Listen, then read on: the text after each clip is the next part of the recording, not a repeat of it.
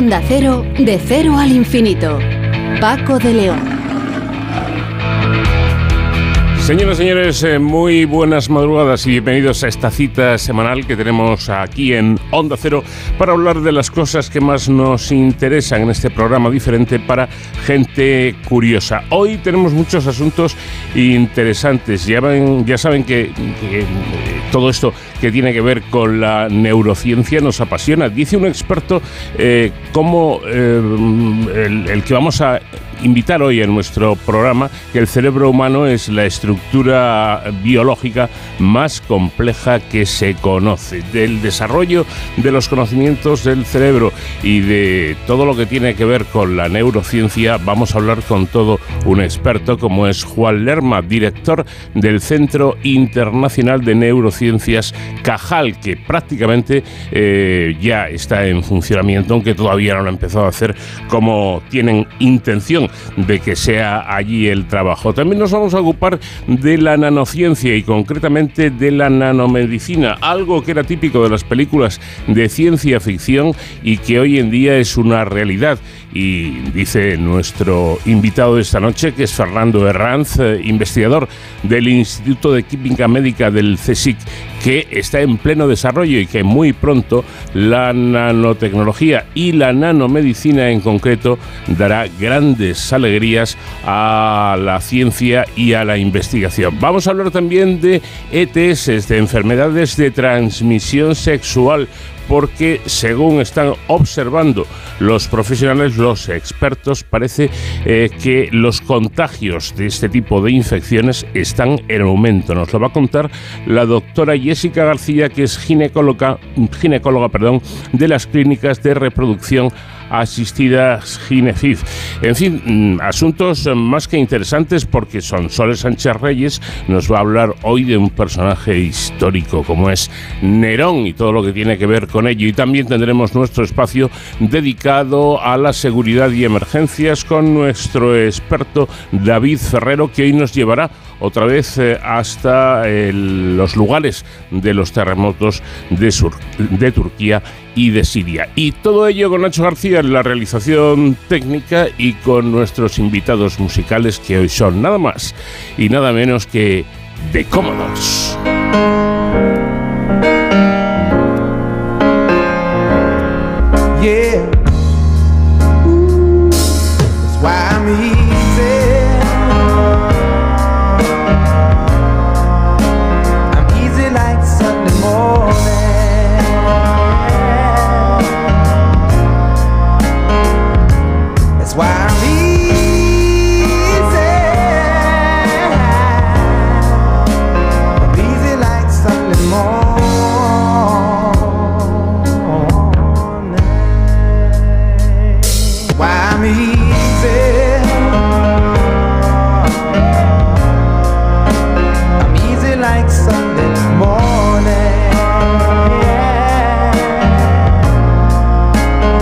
Experto como es nuestro siguiente invitado que el cerebro humano es la estructura biológica más compleja que se conoce.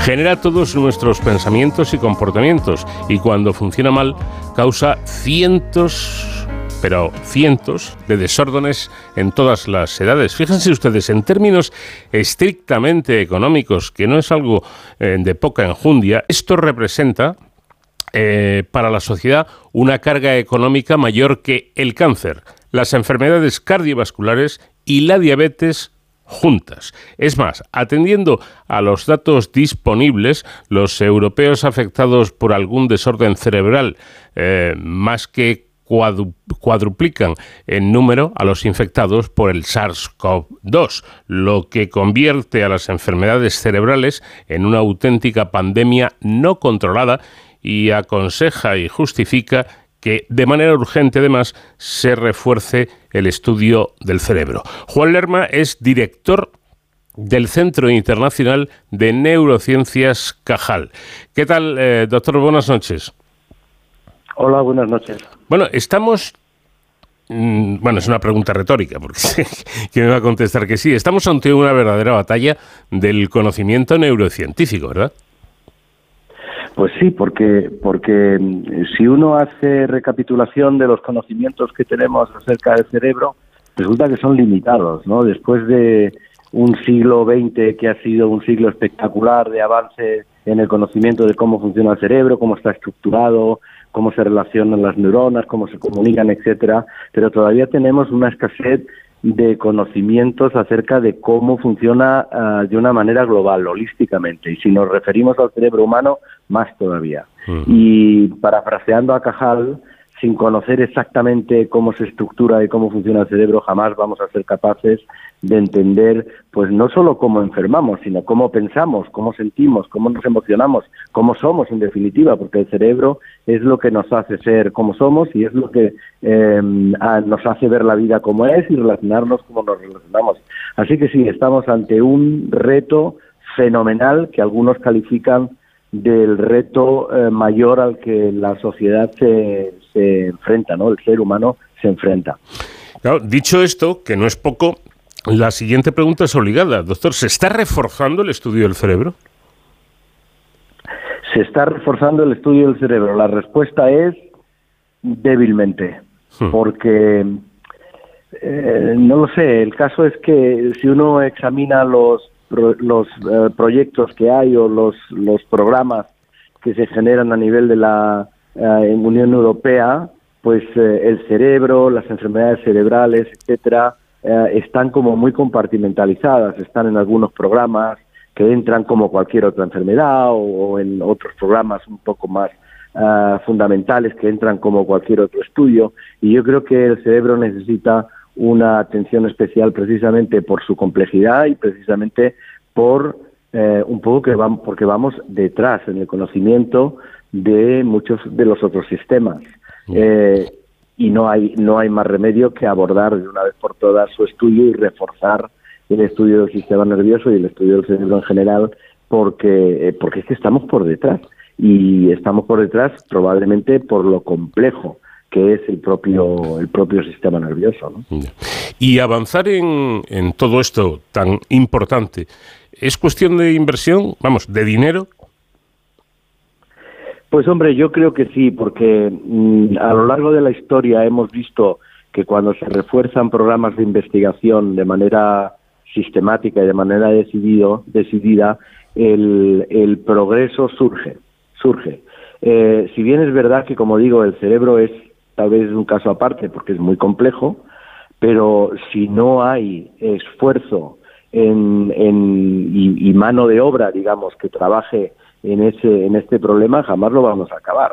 O sea, cuando uno quiere acabar una casa, lo único que tiene que hacer es poner más gente a trabajar. Y cuanto más gente a trabajar se pone, más rápido se progresa.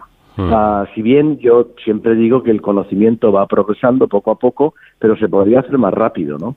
Y en este sentido, aumentando los fondos, pues no cabe duda, aumentando los centros de investigación, cosa que se está haciendo, ¿eh?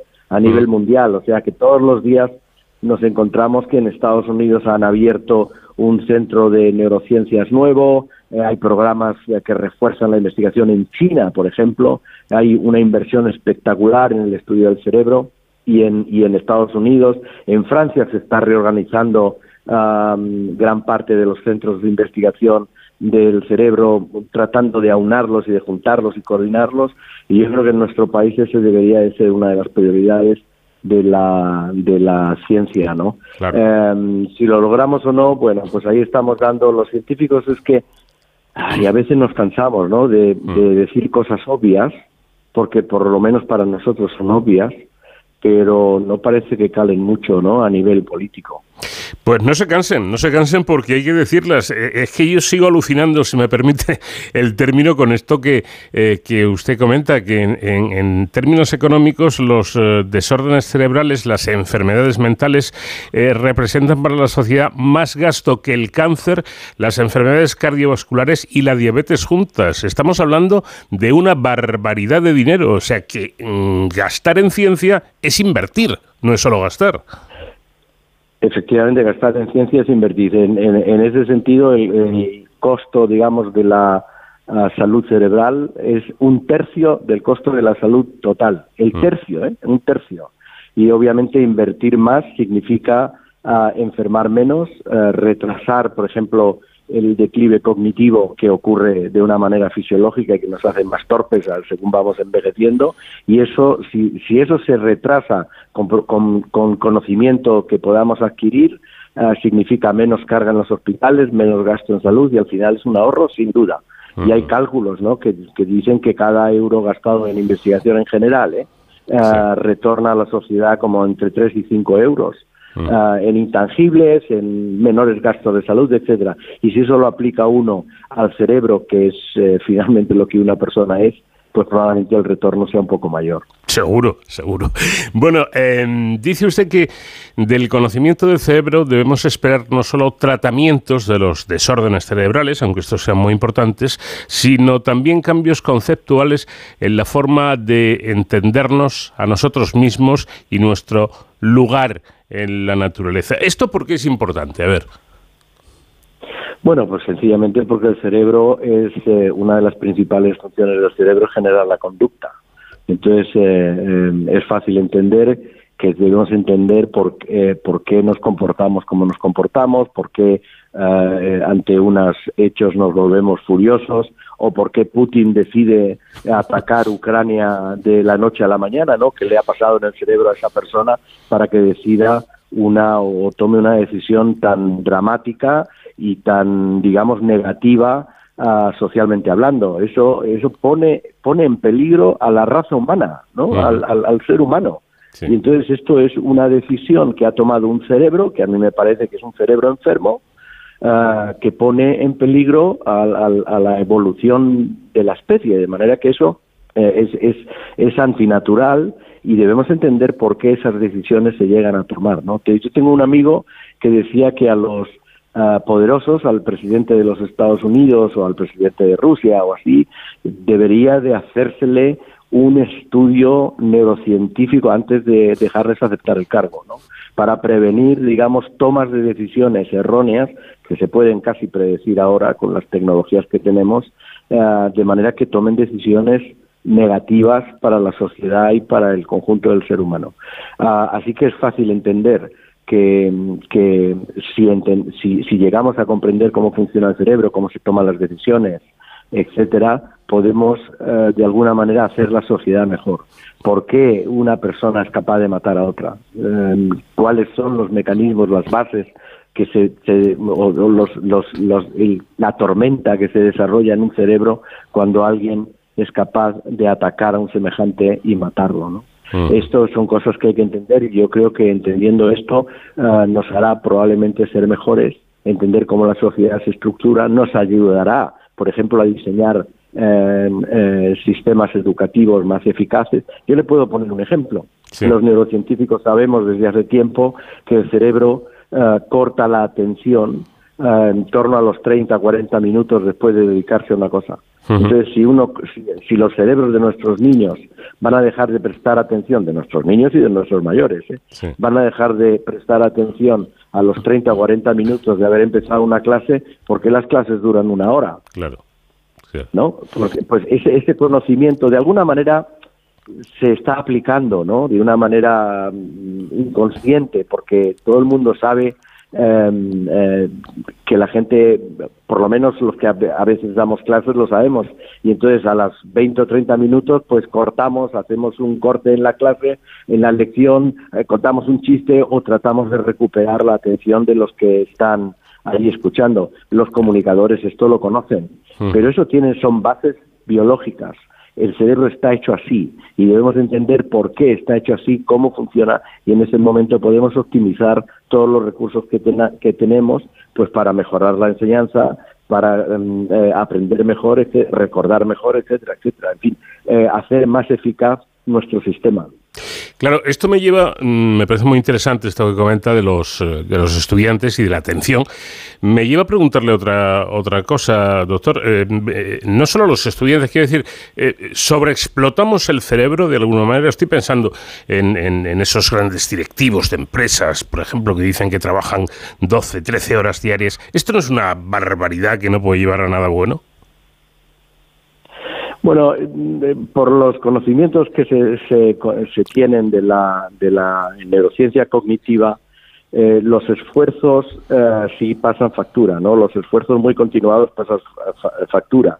Eh, y hay fatiga. Todos los sistemas se fatigan, el, sistema nervioso también, mm. igual que el sistema muscular, cuando uno se hace, hace mucho ejercicio se cansa. Esto, eh, pero también es una experiencia que todo el mundo tiene, todos tenemos, que cuando está trabajando, pensando, en fin, eh, largas horas, al final uno se fatiga y no es capaz de pensar con claridad o con, con en fin. Con lucidez. Esto es un. Con lucidez, exacto. Perdón. De manera que es necesario el reposo. De hecho, hay un, fenómeno que todo el mundo experimenta, es el dormir, que es absolutamente necesario para eh, que el, cerebro pueda funcionar. Si nos deprivaran de sueño constantemente, eh, al final uno muere. O sea que el sueño es algo absolutamente necesario, es algo eh, fisiológico y el cerebro se recompone de alguna manera para eh, después del sueño poder actuar exactamente como eh, o actuar a pleno a pleno funcionamiento. De manera que si uno tiene en cuenta que el sueño, el dormir es un acto fisiológico, pues eh, tiene que respetarlo y hay que respetar los, las épocas de descanso y por tanto la fatiga al final conlleva errores.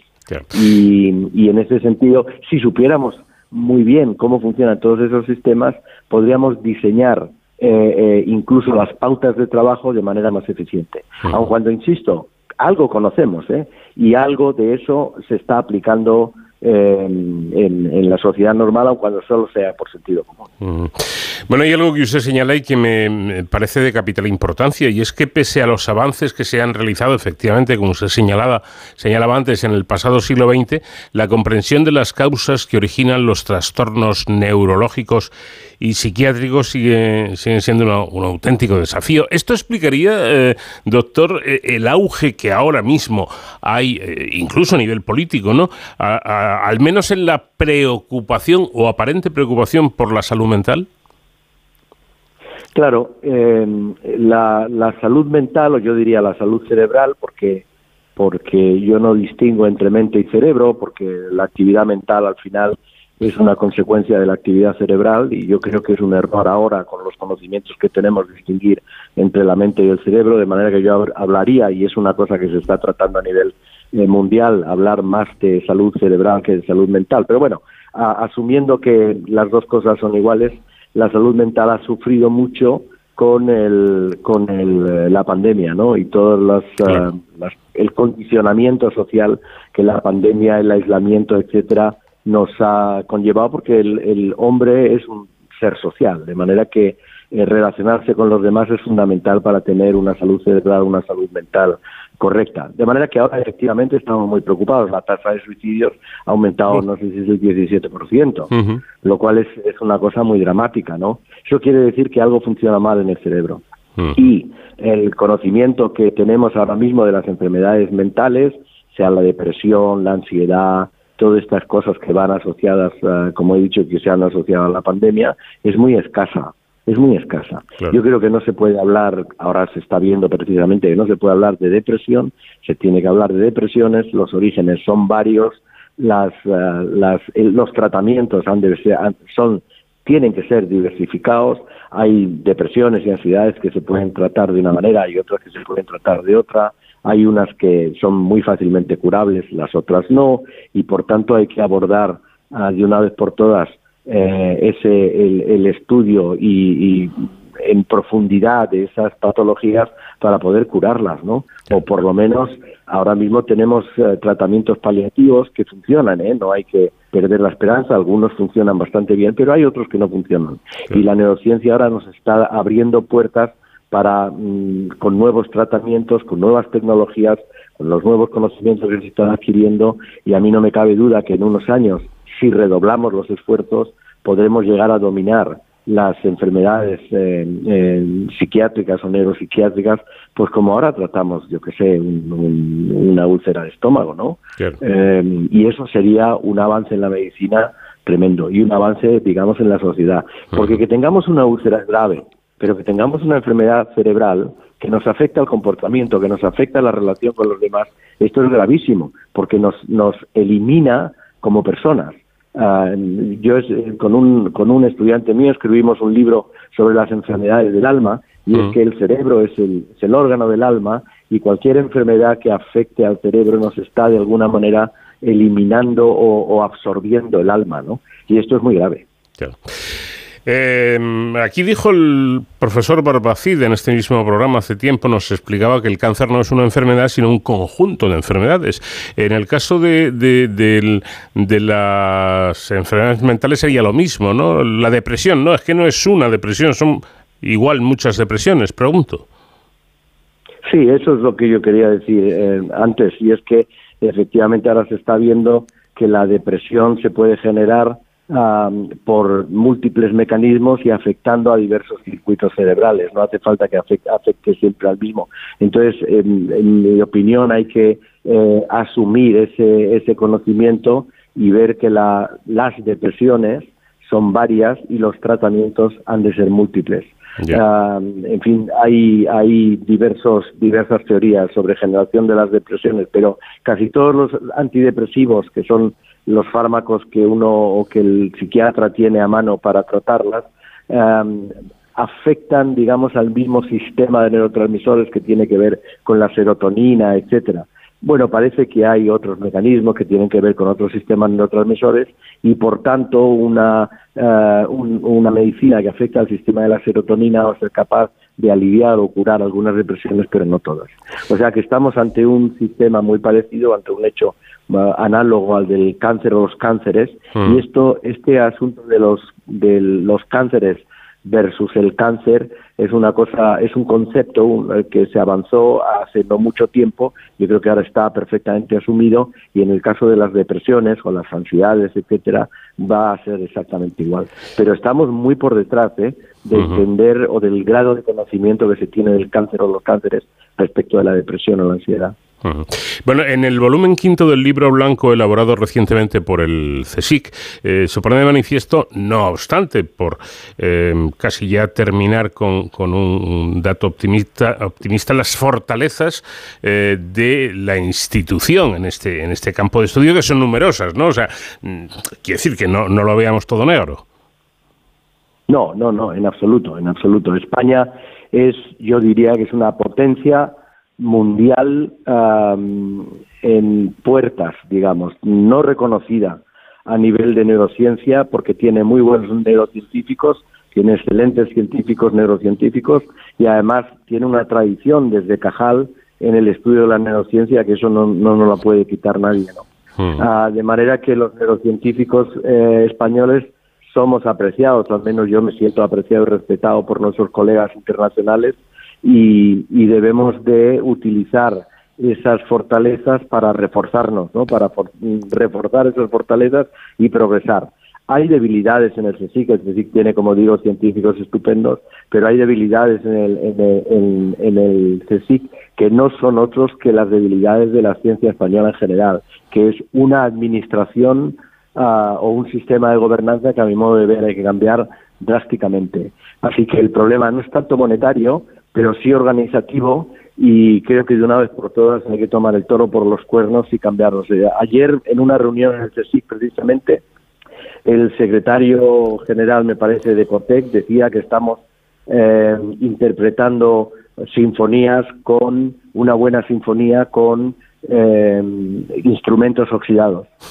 Yo creo que lleva razón, era un diagnóstico muy bueno y que hay que cambiar esos instrumentos modernos no sé si hay que comprar violines o hay que comprar bajos Fender, no lo sé, pero sin duda alguna hay que cambiarlos y adecuar eh, esa sinfonía a los tiempos de, modernos que estamos viviendo y adecuarnos a los países de nuestro entorno. Si hay muchas cosas que están inventadas, ¿no? Lo único que hay que hacer es copiarlas, ver dónde funcionan, cómo funcionan y copiarlas sin más. Eh, no sé por qué tenemos que ser tan idiosincráticos y mantenernos en, en, en nuestras trece y no producir innovaciones y no producir cambios en la gobernanza, porque esto es lo que estamos pidiendo los científicos, pero desde hace mucho tiempo. Eh, en fin, en eso estamos.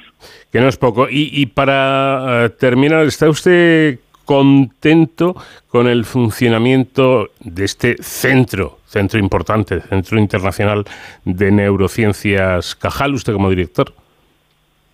Bueno, estamos poniéndolo en marcha, no está funcionando todavía.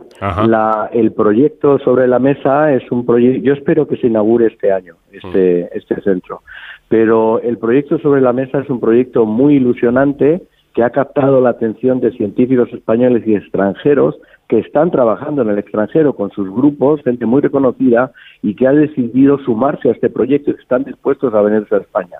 Mm. Naturalmente están dispuestos a venirse a España por dos eh, o dos o con dos condiciones. Una, que los medios para trabajar y desarrollar su trabajo sean buenos, esto yo creo que los tenemos. Dos, que la gobernanza sea más eficiente de la que tenemos hasta ahora.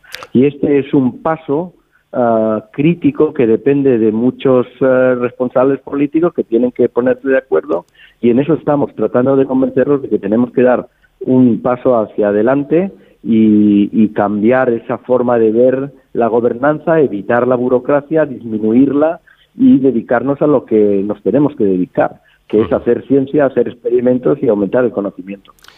Pues que así sea. Juan Lerma, director del Centro Internacional de Neurociencias eh, Cajal, muchísimas gracias por habernos atendido y es un placer verdadero escucharle. Muchísimas gracias a vosotros y un placer hacerlo.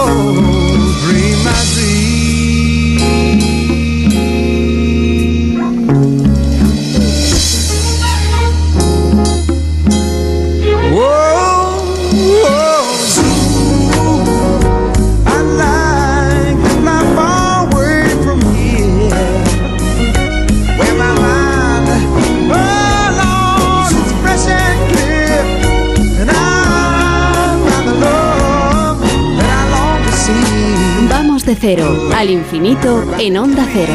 Paco de León. El pasado 27 de septiembre se cumplieron 200 años de un acontecimiento que cambiaría nuestros conocimientos sobre el antiguo Egipto. Y es que un erudito francés, Jean-François Champollion, 1790-1832, dio con la clave para descifrar la escritura jeroglífica a partir de la conocida como piedra roseta. Los ingleses se llevaron la piedra a Londres tras derrotar en 1801 a las tropas napoleónicas en Egipto. Hoy es toda una pieza estrella del Museo Británico. Sonsoles Sánchez Reyes, ¿qué tal? Buenas noches. Muy buenas noches, Paco. Bueno, este es el asunto elegido esta semana para nuestro paseo por la historia. Un asunto que tiene este contenido. Napoleón Bonaparte invadió Egipto en 1798. El país tenía enorme importancia porque antes de construirse el canal de Suez a finales del siglo XIX, había que atravesar por tierra hasta el Mar Rojo para acceder a las posesiones europeas. Inglaterra y Francia competían para controlar la zona. Las tropas napoleónicas iban acompañadas por un equipo de 167 estudiosos, anticuarios, artistas, lingüistas, para comprender la antigua civilización. A mediados de julio de 1799, cerca de la localidad de El Rashid, Rosetta, eh, soldados franceses, bajo órdenes del oficial Pierre-François Bouchard, excavaban el fuerte Fort Julien, desenterrando una antigua fortaleza egipcia en el delta del Nilo, en la costa norte de Egipto. cuando un soldado descubrió la llamada piedra de Rosetta, una piedra granítica de unos 760 kilos. En la cara pulimentada de la piedra, un fragmento de una antigua estela egipcia del 196 a.C., aparecían tres tipos de escritura. La parte superior, 14 líneas, eran jeroglíficos sacerdotales egipcios. Las 32 líneas centrales estaban escritas en demótico, la última fase de la escritura egipcia, la del pueblo. Y la parte inferior eran 54 líneas en griego clásico, la lengua de los gobernantes y de la administración del Estado del antiguo Egipto desde época helenística, que los estudiosos sabían leer y fue la clave para descifrar los jeroglíficos. La última frase en griego en la piedra de Rosetta decía, este decreto se inscribirá en una estela de piedra en caracteres sagrados y nativos y griegos, es decir, las tres inscripciones decían lo mismo. Los franceses llevaron el bloque al Instituto de Egipto en el Cairo recientemente fundado en 1798 para analizar sus jeroglíficos. Ese octubre, Napoleón, recién regresado de Egipto, dijo que la piedra permitiría adquirir cierta información de este, hasta ahora, lenguaje ininteligible. El vicealmirante de la Real Marina Británica, Horacio Nelson, derrotó a la flota francesa en la Batalla del Nilo en agosto de 1798, asediando a los franceses en Egipto y expulsándolos tres años después. En 1801 el Tratado de Alejandría, firmado por franceses, británicos y egipcios, incluía la entrega de antigüedades a los británicos como la piedra de Rosetta, aunque París hizo copias en 1799.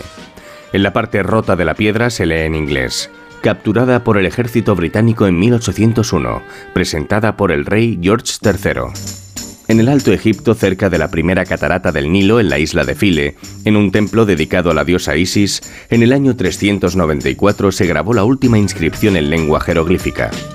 Tras triunfar el cristianismo y prohibirse los ritos paganos en el Imperio Romano por Teodosio I, se abandonó esta escritura.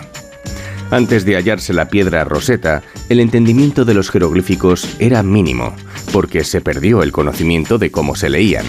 Los europeos creían que las inscripciones grabadas desde el 3000 a.C. en estatuas, tumbas y papiros eran pictogramas que representaban conceptos, no sonidos del lenguaje. Ignoraban que el sistema jeroglífico egipcio es una mezcla de imágenes que representan ideas y también signos fonéticos, aunque originariamente representaban visualmente un objeto. Luego desarrollaron palabras. Cuando la piedra fue inscrita, la gloria de la civilización egipcia había pasado. Fue conquistada por Alejandro Magno en el 332 a.C., un año antes de morir, haciéndose faraón y trayendo su propio gobierno. El primer Ptolomeo fue uno de los generales de Alejandro. Los Ptolomeos no aprendieron egipcio. El griego sería la lengua de la administración en Egipto mil años. Desde Alejandría, durante siglos la ciudad más importante del Mediterráneo, la dinastía ptolomaica duró hasta morir. Hasta morir Cleopatra en el año 30 a.C. En época de Ptolomeo V, su padre había muerto repentinamente, su madre fue asesinada y revueltas retrasaron la coronación del rey niño. Necesitaba el apoyo de los sacerdotes. Ese respaldo aparece en el texto de la piedra roseta y 17 similares ubicadas en los templos en tres idiomas. La piedra es un decreto de los sacerdotes egipcios, declarando a Ptolomeo faraón y dios viviente. Los sacerdotes concedieron a Ptolomeo coronarse en la ciudad sagrada de Memphis.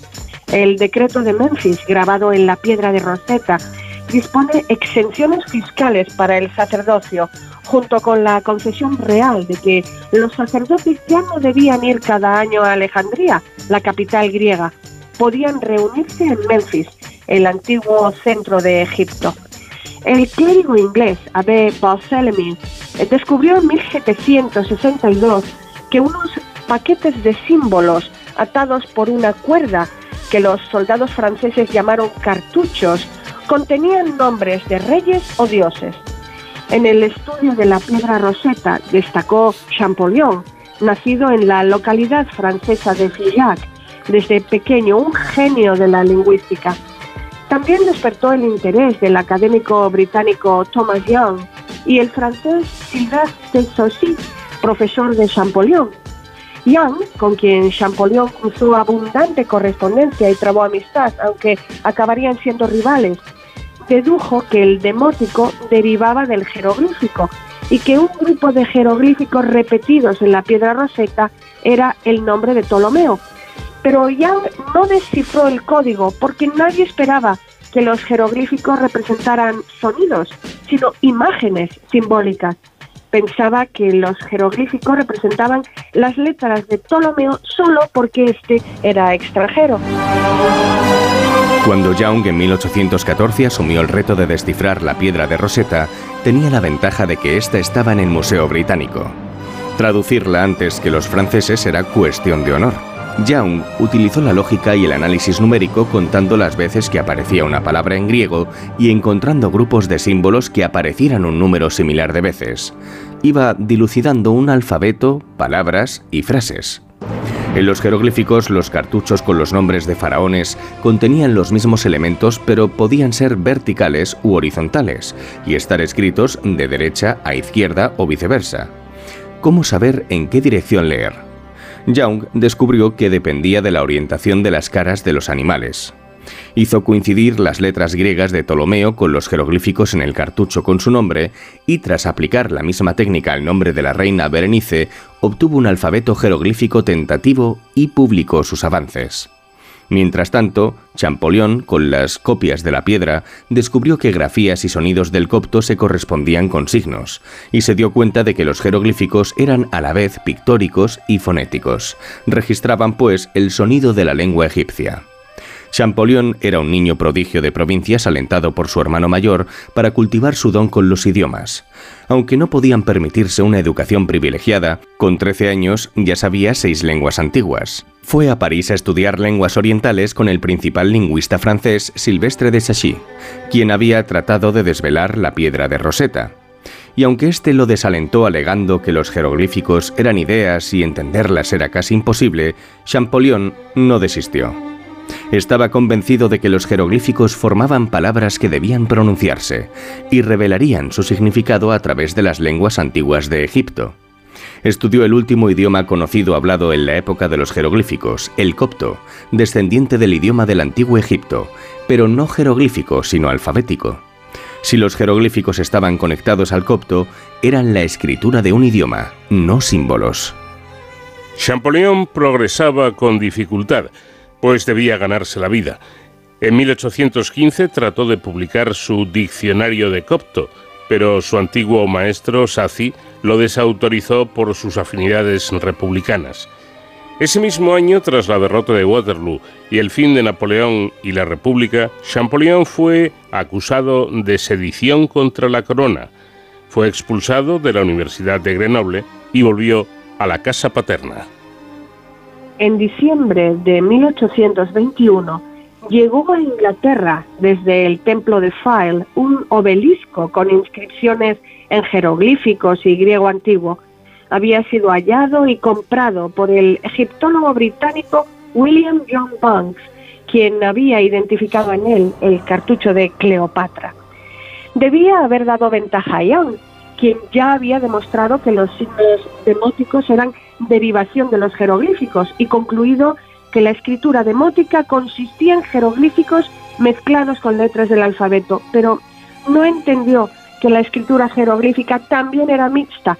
Ese fue su error y el avance que dio el triunfo a Champollion.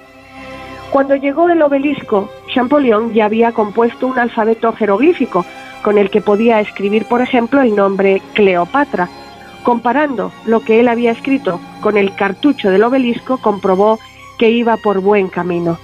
La prueba sería leer nombres de gobernantes sin saber antes cuáles eran y en cartuchos anteriores a la llegada de Alejandro Magno, para que los jeroglíficos no tuvieran huella del griego. El 14 de septiembre de 1822, Champollion trabajaba en una inscripción copiada del templo de Abu Simbel en Nubia, vio un nombre de faraón que no le resultaba familiar en un cartucho ovalado. Reconoció los dos últimos signos como S-S. Tras estudiar miles de textos jeroglíficos, vio que el signo precedente era MS. Faltaba el primer símbolo del nombre, un dibujo del sol. Sabía que en copto la palabra para sol es re, como el nombre del dios solar egipcio. Así, el nombre sería Ramsés. El segundo cartucho también contenía los signos MS y S. El primer glifo representaba un ibis, animal sagrado del dios egipcio de la escritura Tot. Champollion pensó que si el ibis significaba Tot e iba seguido de MS y S, el nombre sería Tutmosis, otro faraón. Entusiasmado, Champollion salió corriendo de su estudio para ver a su hermano Jacques Joseph, con quien estaba muy unido y que siempre le había apoyado en sus estudios. Entró a toda velocidad en el despacho de su hermano en el Instituto de Francia en París, gritando ¡Lo tengo! y se desmayó por la emoción y las arduas jornadas de trabajo. El 27 de septiembre, Champollion presentó su investigación a la Academia de Inscripciones de París.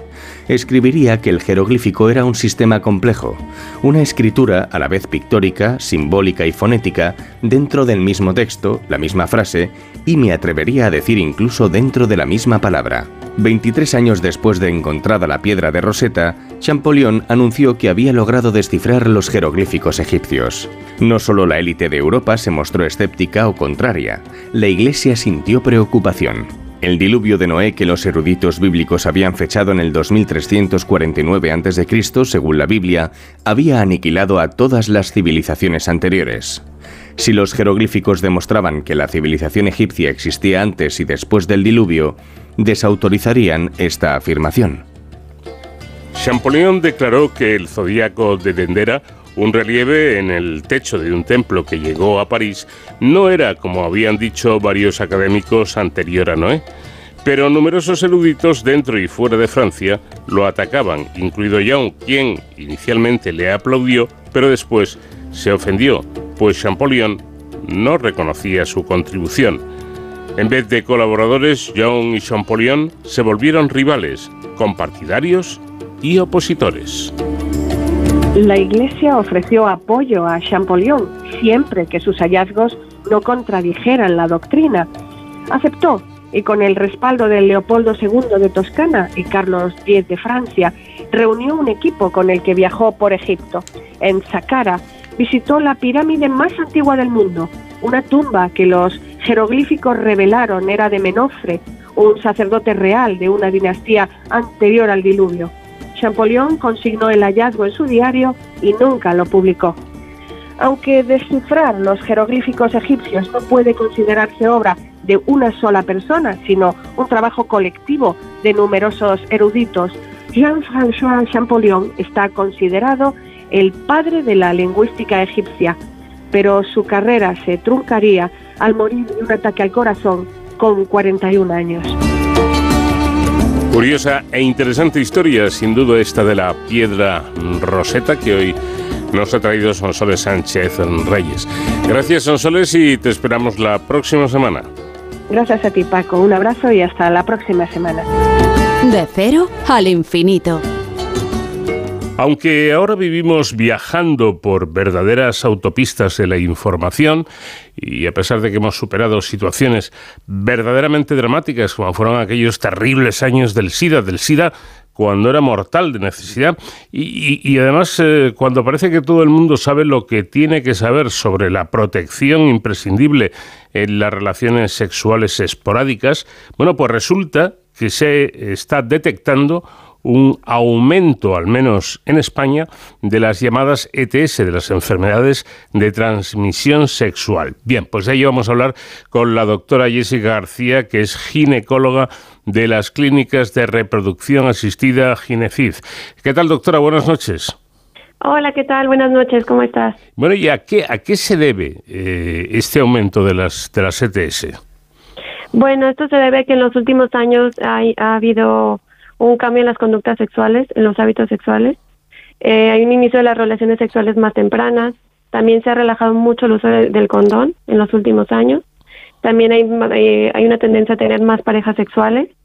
Y ya es mucho más sencillo ahora con el tema de los viajes, con todas las apps que hay como para conocer personas.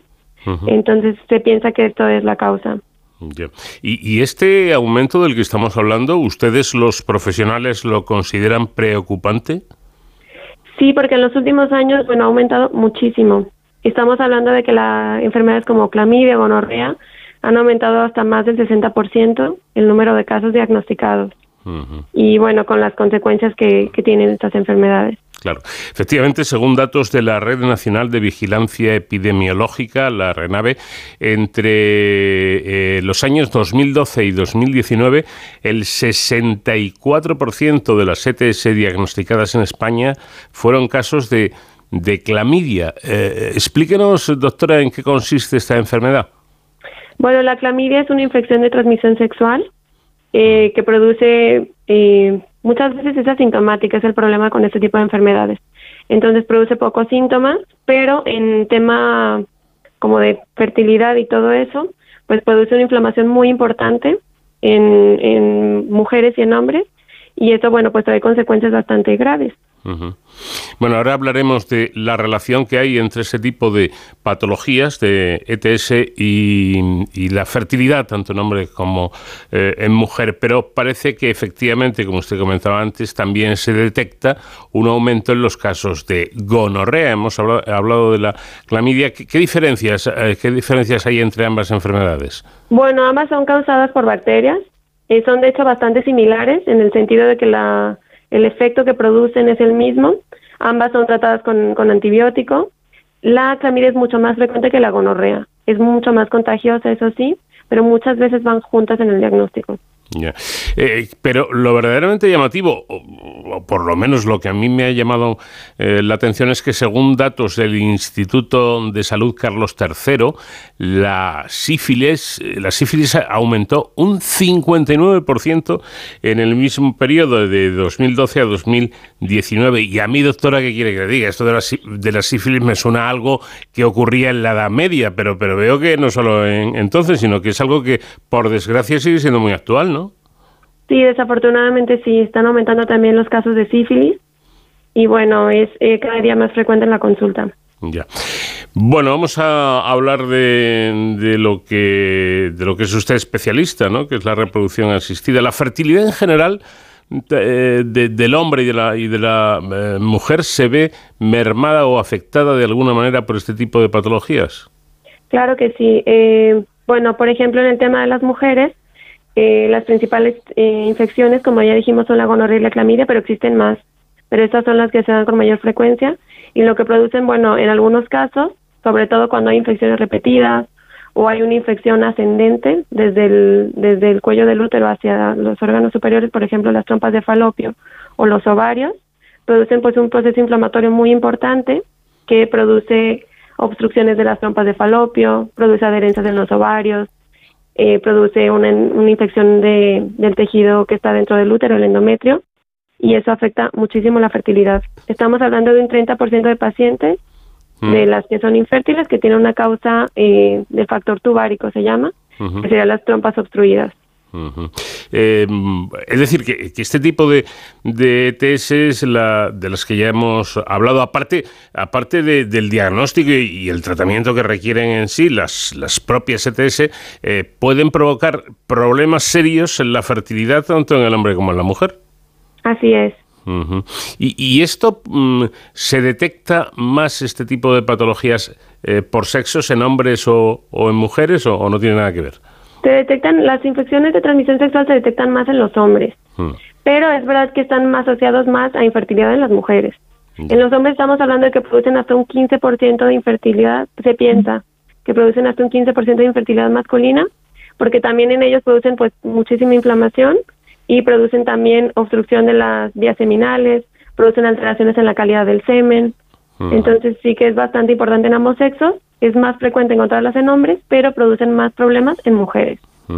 Eh, claro, para que existan esas enfermedades y son de transmisión sexual, me imagino que uno de los dos, o los dos, el hombre o la mujer, tiene que estar infectado, ¿no? Exactamente. Y contagiar ya sea la pareja o... Ya, ya. Eh, eh, comentaba usted antes que el inicio de las relaciones sexuales va siendo cada vez más, más temprano. Eh, Claro, más temprano, yo me imagino en, chavales muy jóvenes, eh, a pesar de que he hablado de que hay muchísima información, pero quizá hay, hay, hay menos juicio, entre comillas, ¿no? Y se pueda cometer alguna temeridad también, entre comillas, al respecto. Exactamente. Sí, cada vez se ve más temprano. Estamos hablando de que el inicio está alrededor de los 12, 14 años, el inicio de relaciones sexuales en España. Y cada año parece que es más temprano. Yo que ya soy muy mayor, claro. 12 o 14 años, a esa edad se, se inician en el sexo nuestros jóvenes. Sí.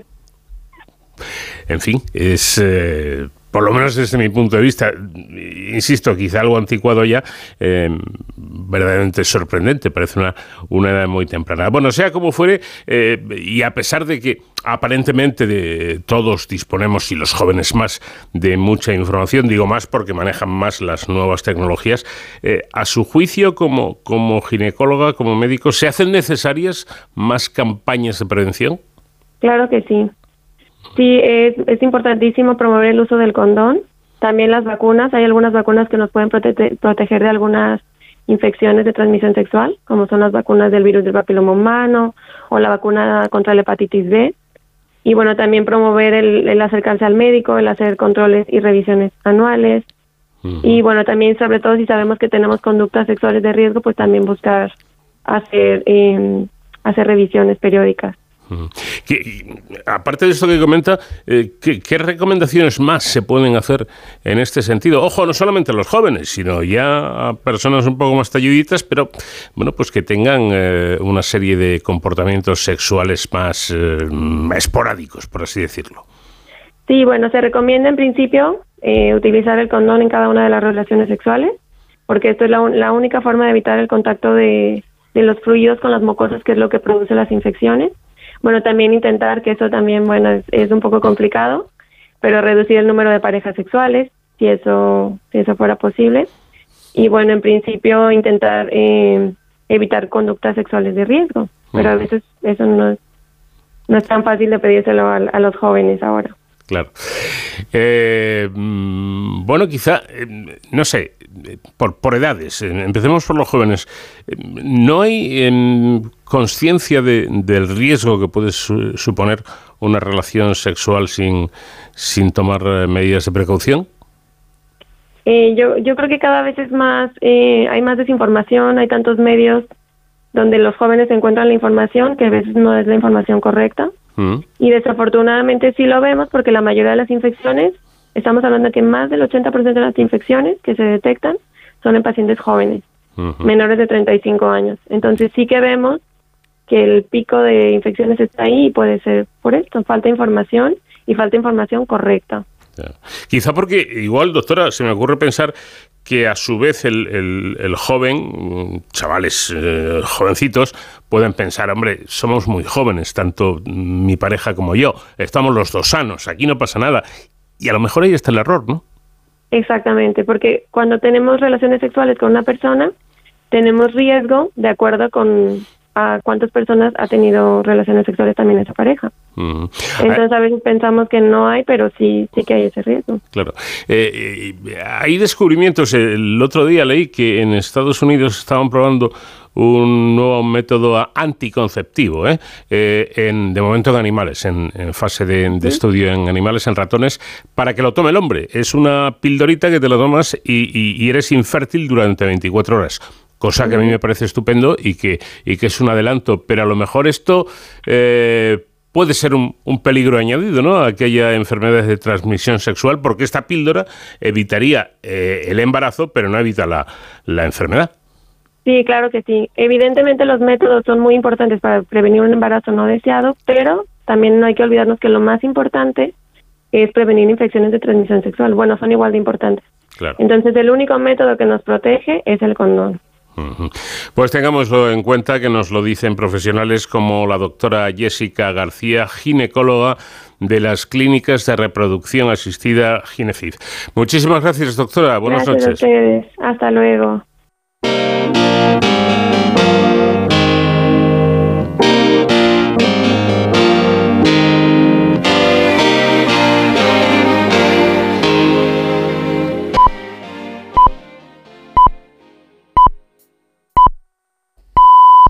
Son las 5 de la mañana, las 4 en la comunidad canaria.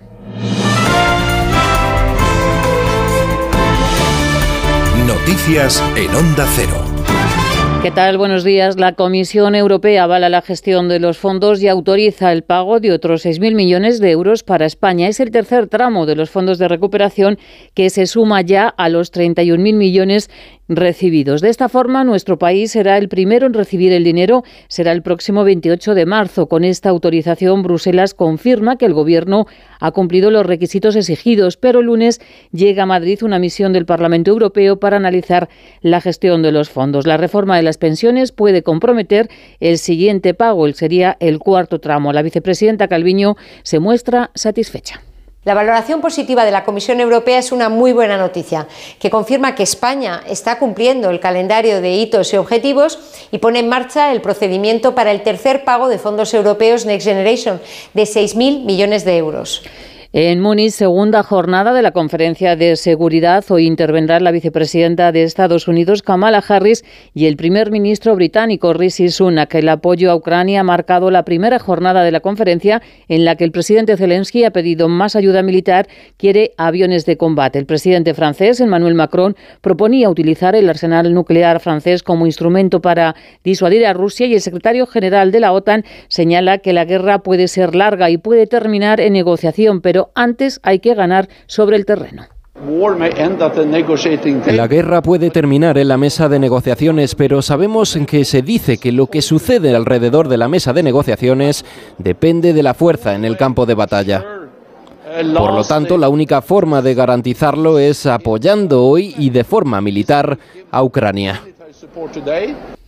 Portugal forzará el alquiler de viviendas vacías y prohibirá nuevas licencias de pisos turísticos. Son las principales medidas del gobierno del socialista Antonio Costa para hacer frente a un problema que considera ya de emergencia nacional y es la falta de viviendas asequibles en el país. En algunos barrios de Lisboa, el 60% de las casas de alquiler se destina al turismo. El plan del gobierno también contempla poner un techo a los arrendamientos. No se trata de expropiar, ni siquiera afectar a la propiedad. Se trata de hacer un alquiler obligatorio donde el Estado pagará al propietario una renta justa y este tendrá derecho a cobrar una parte menor cuando subarrente.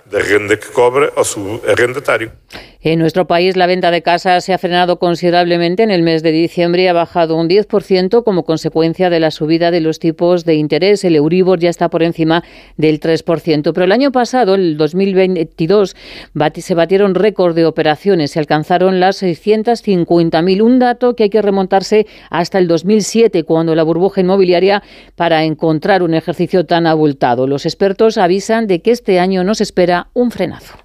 A partir de ahora, lo que vamos a ver en las sucesivas subidas de tipos van a ir encareciendo cada vez más los créditos financieros, lo que va a expulsar a un volumen importante de compradores en este 2023. La jornada de liga nos deja un marcador con muchos goles. El Girona ha vencido al Almería por 6 a 2 y en baloncesto hoy se disputan las semifinales de la Copa del Rey entre el Real Madrid y el Unicaja y entre el Juventud Lenovo Tenerife. El Juventud se imponía 94 a 81 ante el Vasconia y en Tenerife eliminaba al Gran Canaria por 89 a 73. El entrenador blanco Chus Mateos dice que el equipo está en buena racha pero respeta al rival, al Unicaja, que viene de eliminar al Barça. Estamos ilusionados con jugar una semifinal más, sabiendo que nos vamos a enfrentar a un equipo que juega bien, que juega muy bien, que estará también muy ilusionado por, por vencer al Real Madrid después de haber hecho la gesta de ayer de vencer a Barcelona. Y estamos realmente con ganas de afrontar la semifinal juntos, eh, con, con, con ganas de sacar un partido que se promete o promete ser difícil, pero concentrados y con ganas, ilusionados desde luego. Nueva cita con la información cuando sean las 6 de la mañana, las 5 en la comunidad canaria y recuerden que todas las noticias las vamos actualizando al minuto en ondacero.es. Síguenos por internet en ondacero.es.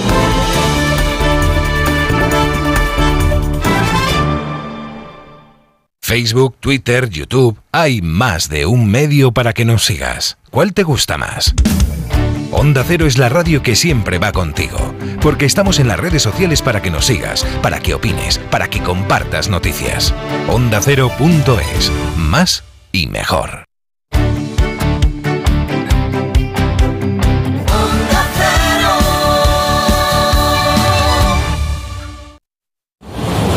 Este sábado, otra emocionante jornada de liga en Radio Estadio.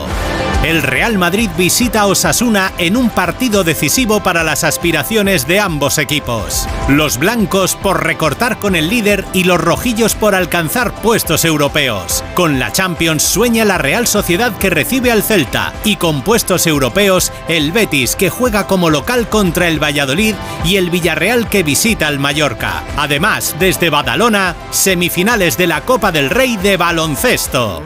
Este sábado desde las 3 y media de la tarde vive todo el deporte en Radio Estadio con Edu García. Te mereces esta radio. Onda Cero, tu radio.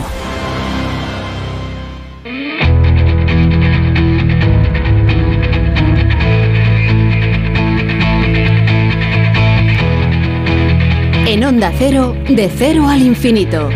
Paco de León.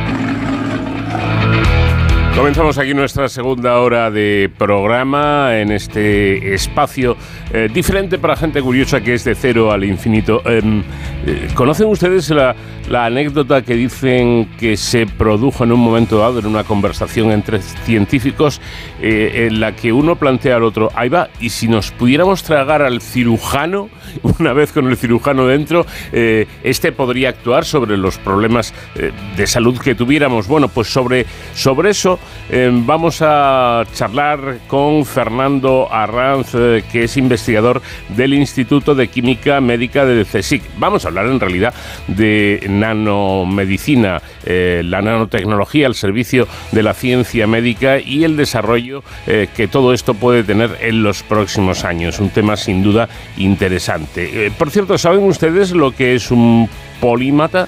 Eh, ¿Saben ustedes esto de la formación continua, si las empresas eh, lo valoran o no en sus trabajadores? Bueno, pues eh, vamos a conocer más detalles del asunto que puede ser muy interesante para cualquiera que tenga curiosidad, con Pablo García, que es director de la Escuela de Postgrado y Lifelong Learning en la Universidad Pontificia de Comillas. Y en nuestro espacio reservado para la seguridad y emergencias con nuestro experto David Ferrero, hoy vamos a contarles, eh, bueno, pues cosas acerca de eh, el AECID eh, que ha desplegado en, Turquía todo un dispositivo para que eh, se pueda echar una mano a este, a este país duramente azotado por el terremoto. Y seguiremos disfrutando de la música de nuestro grupo invitado esta semana, que es nada más y nada menos que de Commodores.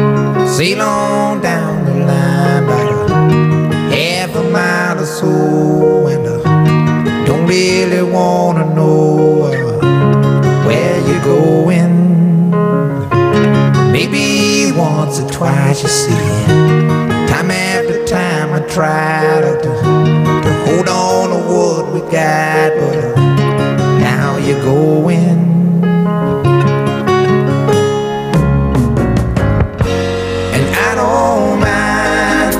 The things you're gonna say, Lord. I gave all my money and my time. I know it's a shame, but I'm giving you back your name.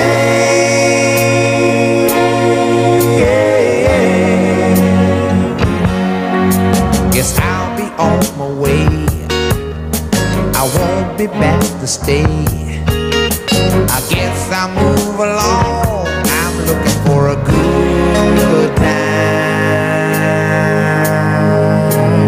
En Onda Cero, de cero al infinito. Cuentan que una vez un matemático, eh, Albert Roach Hibbs, y un físico teórico, Richard Phillips Feynman, estaban charlando.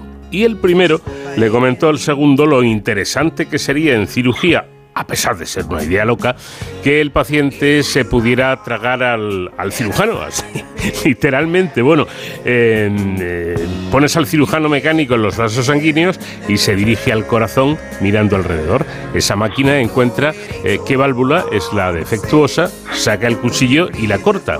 Otras máquinas podrían incorporarse en el cuerpo de forma permanente para asistir en el funcionamiento de algún órgano defectuoso.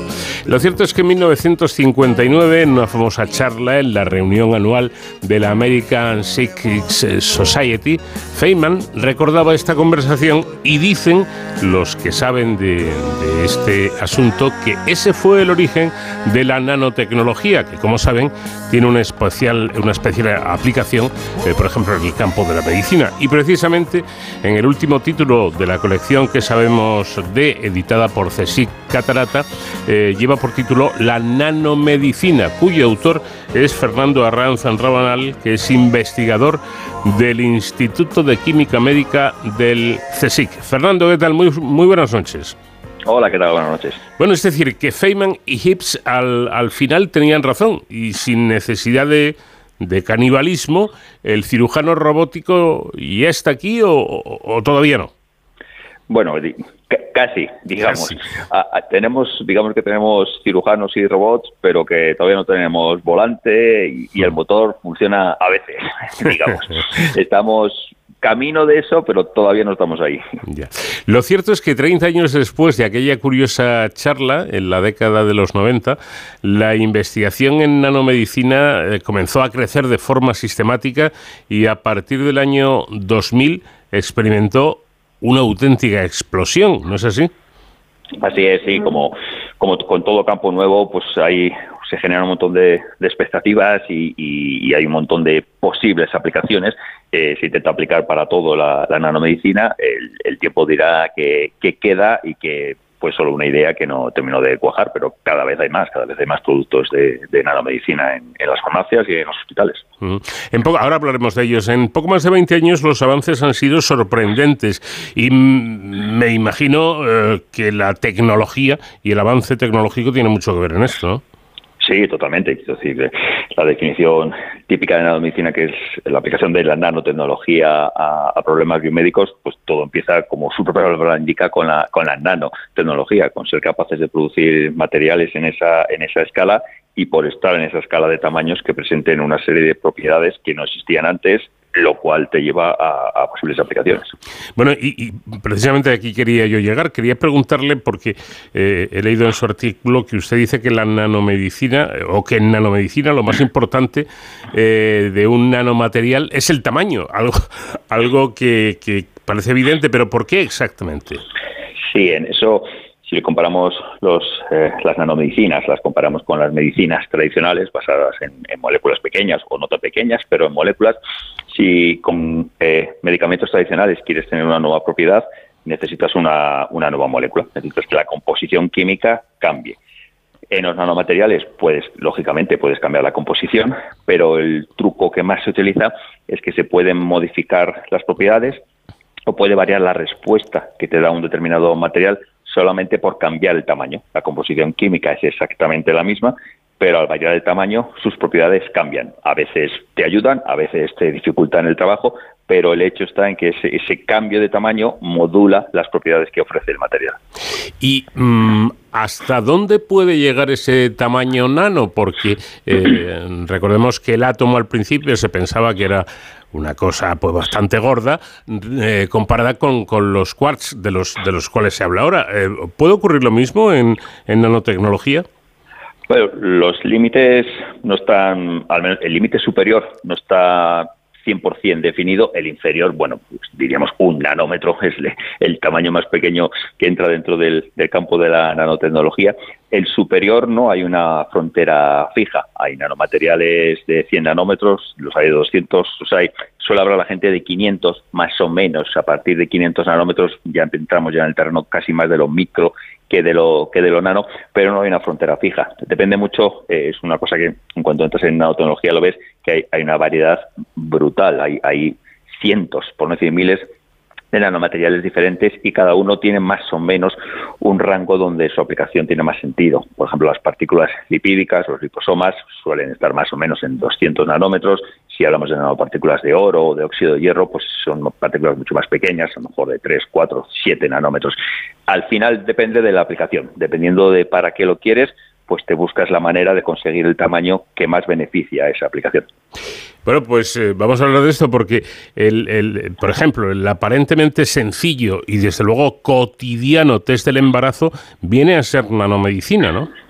Sí, todos estos, todos no, pero muchos de estos kits a los que estamos acostumbrados, test de embarazo o el test de, del COVID, muchos de ellos, esa línea roja que se ve en muchas ocasiones está formado por nanopartículas de oro, nanopartículas de oro que se unen a, un anticuerpo y ese anticuerpo reconoce lo que sea que estamos buscando, ya sea el antígeno del coronavirus o lo que sea que queramos eh, detectar. Si se une a, a medida que la muestra va avanzando sobre esa tirita de papel, va avanzando y allí donde están las partículas de oro con el anticuerpo se, quedan acumuladas por la presencia del anticuerpo, ya sea en la barra de control o en la barra de, positivo.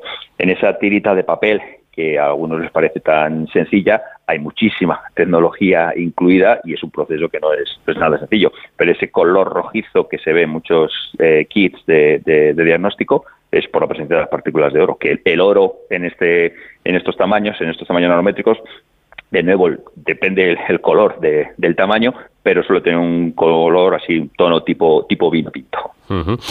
Pero no solo eso, es que además gracias a los nanomateriales se lograron producir en, un tiempo récord, eh, en el caso de, la COVID, de la pandemia, estos tests y además de, de forma barata por mucho que se utilizara el oro, ¿no? Sí, sí, eh, de hecho eso, el, oro no es eh, no es el nanomaterial más caro ni mucho menos que se puede que se puede producir y, y, sí, es una de las claves de, ese, de, esos, de esos kits, porque eh, el oro lo, que tiene es que debido a ese tamaño tiene una absorción muy fuerte de color, que además es, muy estable, con el tiempo no se degrada fácilmente, no que esto sea crítico en los kits, pero para otro tipo de, de, aplicaciones eh, eh, ese color que presenta el oro es muy estable con el tiempo. Si tú tienes un colorante basado en compuestos orgánicos, al poco tiempo de, estar dándole la luz del sol o la luz de la fuente que sea, se termina degradando ese químicamente, digamos, se termina degradando ese color, algo que no pasa con las nanopartículas metálicas. ¿De dónde las sacan, por cierto? Esto es pura curiosidad. Eh, ¿Cómo se consiguen esas eh, nanopartículas de oro? es eh, para fabricar nanomateriales se, definen siempre dos alternativas, la que se, la que se llama de, de, abajo arriba, que son métodos químicos, o de arriba abajo, que son métodos físicos. En los métodos físicos partes del material macroscópico y a base de machacarlo literalmente intentas conseguir nanomateriales. Sin embargo, eso para nanomedicina no es la mejor aplicación, es mejor la, la vía química que forma las nanopartículas pues a partir de los átomos y las moléculas que lo que lo constituyen. En el caso de, las nanopartículas de oro, hay una sal del ácido cloroáurico. Eh, esa sal es comercial y tiene un precio razonable, hay productos muchísimo más, más caros y a partir hay diferentes tipos de reacciones químicas que te reducen ese oro que está en esa sal para formar el oro metálico, que es lo que constituye las nanopartículas. Qué interesante. Bueno, cuando se quiere estudiar el interior del, del paciente para sacar una prueba in vivo, se utiliza la imagen molecular. Eh, explíquenos cómo es esto. Sí, la, imagen molecular es pues eh, detectar procesos biológicos a, nivel celular y subcelular desde fuera, de forma, de forma no invasiva. De hecho, a, todos nos, nos, son, sonarán algunas de las técnicas de imagen que más se utilizan, como la resonancia magnética, que oímos a veces pues, a los deportistas para verles si se han roto algún ligamento. Pues esa técnica, junto con otras técnicas de imagen nuclear y de imagen óptica, es lo que constituye la imagen molecular. En la imagen molecular tú necesitas una biomolécula que te da la especificidad biológica, que por, ejemplo se acumula allí donde tienes un cáncer, por ejemplo, y la parte de la nanotecnología o de la química, porque no solo se utilizan nanopartículas para, para eso, es unir algo a esa biomolécula que te da que te da señal, que te da una señal que puedes medir desde fuera sin necesidad de abrir al paciente. Dice usted que para cada modalidad de imagen existe al menos un tipo de nanopartícula que se puede diseñar con un tamaño, ojo, a la carta. Eh, eh, entonces vuelvo a preguntarle lo, lo de antes, no, no hay límites tampoco.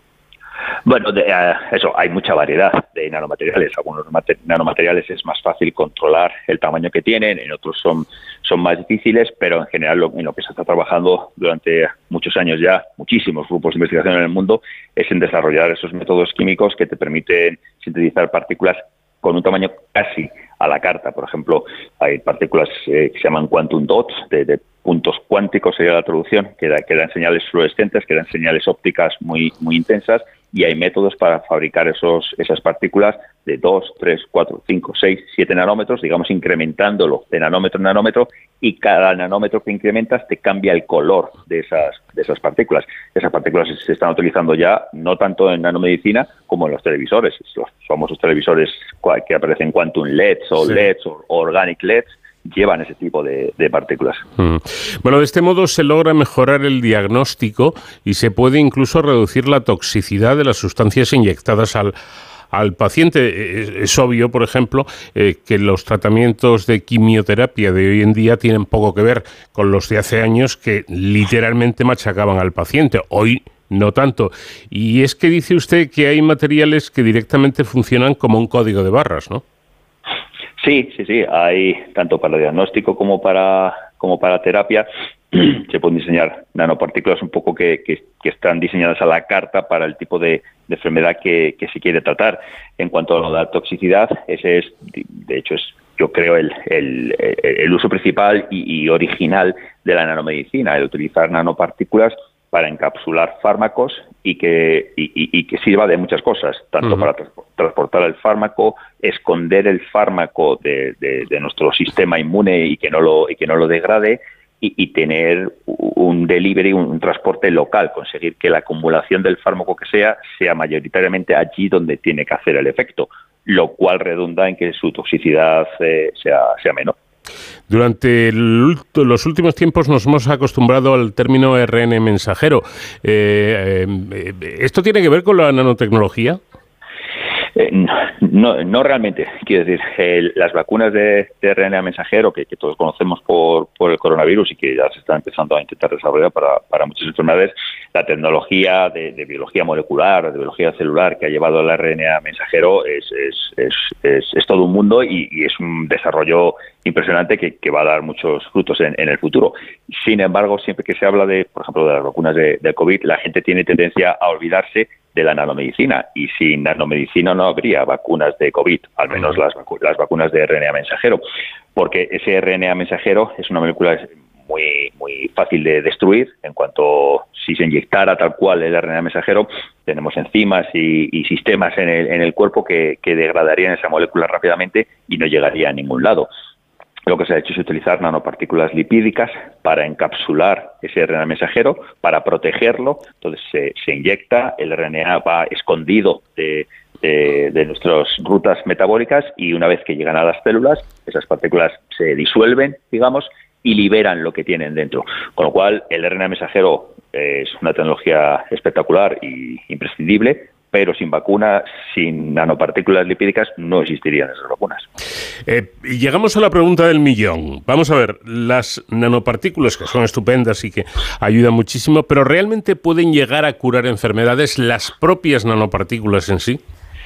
Eh, en eso hay ensayos trabajando, quiero decir, es lo que te comentaba al principio, hay, hay muchísimas cosas que se proponen y veremos a ver cuántas quedan al final, y muchas cosas que se proponen y, y que hay que ver si el uso de la nanotecnología supone una mejora o no respecto a lo que ya hay, a lo que ya hay. Por eso hay un montón de, ensayos preclínicos y clínicos intentando demostrarlo.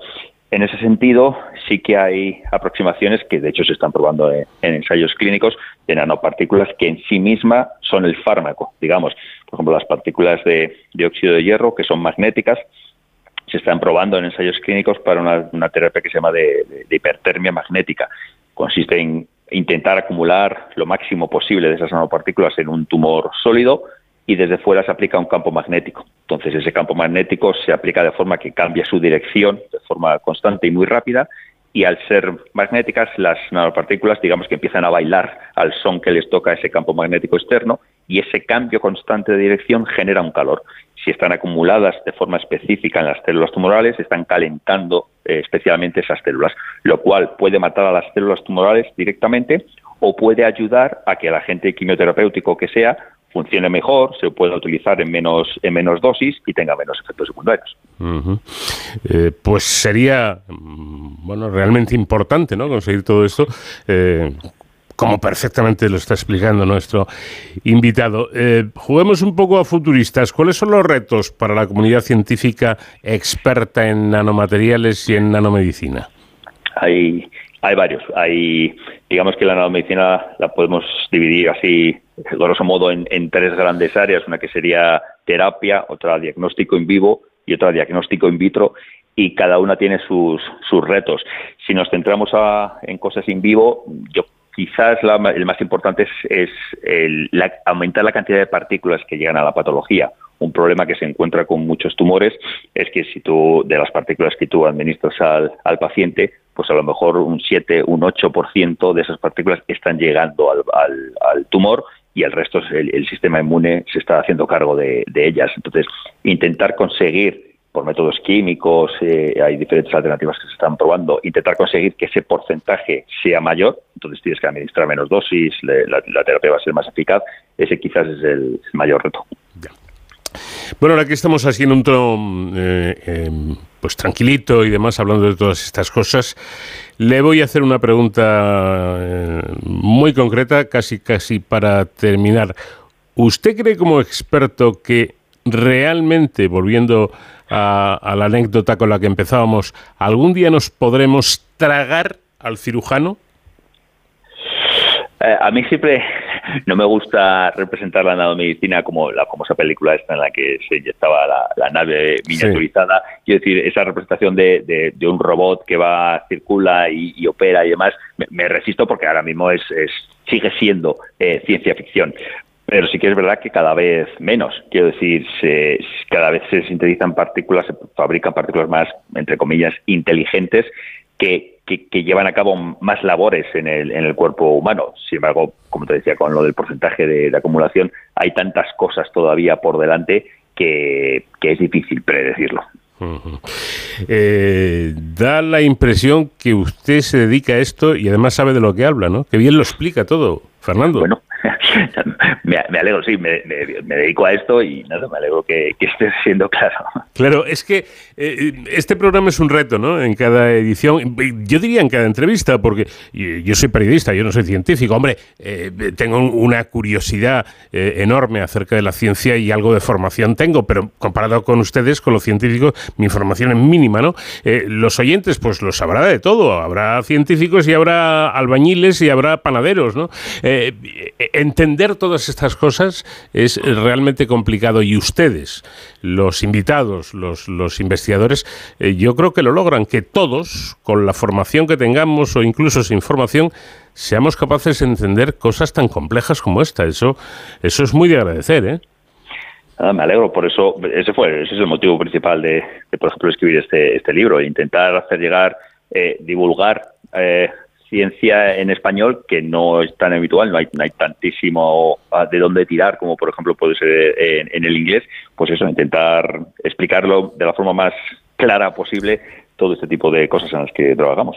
Le cuento una anécdota y con esto termino. Ah, em, eh, nosotros, los que trabajamos en, la radio, solemos tener gran mm, eh, contacto con los taxistas, ¿no? a los que aprovecho para mandar un cordial saludo porque tenemos que hacer eh, traslados en taxi por motivos de, trabajo. Y una vez uno me reconoció por la voz y me dijo que escuchaba el, el programa, además lo escuchaba no por en podcast, sino en directo porque trabajaba de noche y demás, y digo, ah, muy interesante. Digo, ¿usted, usted le, interesa la ciencia y tal?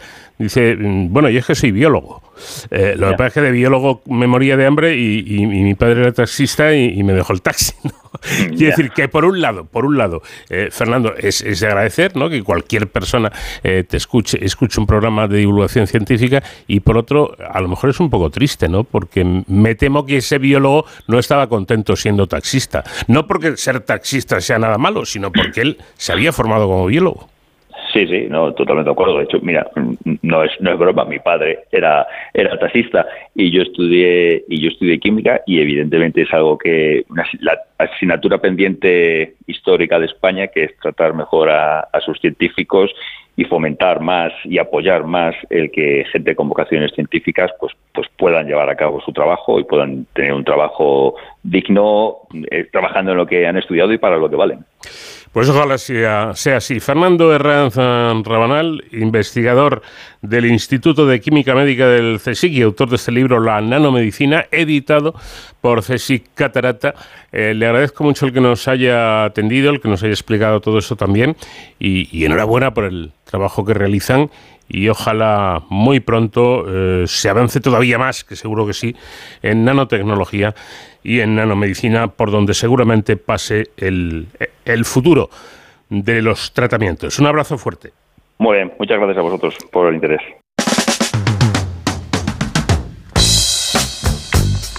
En Onda Cero, con Paco de León, de cero al infinito.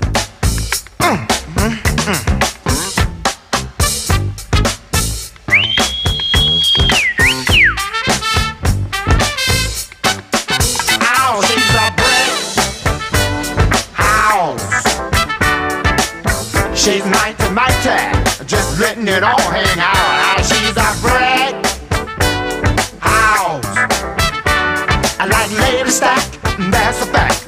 Ain't holding nothing back. Oh, she's a brick. Les ahora una pregunta. ¿Son ustedes polímatas? Bueno, es posible que ni siquiera sepan lo que es este término. Yo reconozco que soy el, primero que, no sabía de la existencia de esta palabra ni tampoco su significado y, mm, eh, de esto vamos a hablar precisamente a, continuación eh, porque parece que el asunto es puede incluso ser importante eh, más aún en un futuro, puesto que si alguien piensa que por cumplir años hay que dejar de aprender cosas nuevas, pues parece que lo mejor es que se vaya olvidando de ello. El eh, lifelong learning se impone, se está imponiendo en, España y los expertos ya hablan de personas polímatas. Pablo García es director de la Escuela de Posgrado y Lifelong Learning en la Universidad Pontificia de Comillas. ¿Qué tal, profesor? Buenas noches. Eh, hola, buenas noches, ¿cómo estás? Bueno, vamos a empezar por el principio, que suele ser lo mejor. Esto del lifelong learning eh, no es otra cosa, si no me equivoco, eh, que la educación permanente. Eh, y, un, polímata qué sería? bueno, efectivamente, el lifelong learning, que supongo que, que, ahondaremos en el tema un poco más adelante, es, la, es la formación permanente, la formación a lo largo de toda la vida. Un polímata a ver, un polímata es una, es una palabra que significa el que sabe muchas cosas y hace referencia a, personas que saben eh, y en profundidad de, temas que muchas veces están bastante alejados eh, entre sí. También se les conoce como personas eh, multipotenciales. Eh, no sé, yo creo que todos cuando hablamos de las personas del Renacimiento, pues nos viene a la mente este tipo de este tipo de perfiles y por lo tanto, pues pues pues quizá los ejemplos más obvios son son gente como como Leonardo da Vinci, Churchill y, otros muchos ejemplos. Y, también hay unos ejemplos más cercanos, si, si, si queréis. Eh, por ejemplo, el de Brian May, el guitarrista y compositor de, Queen, que también es astrofísico.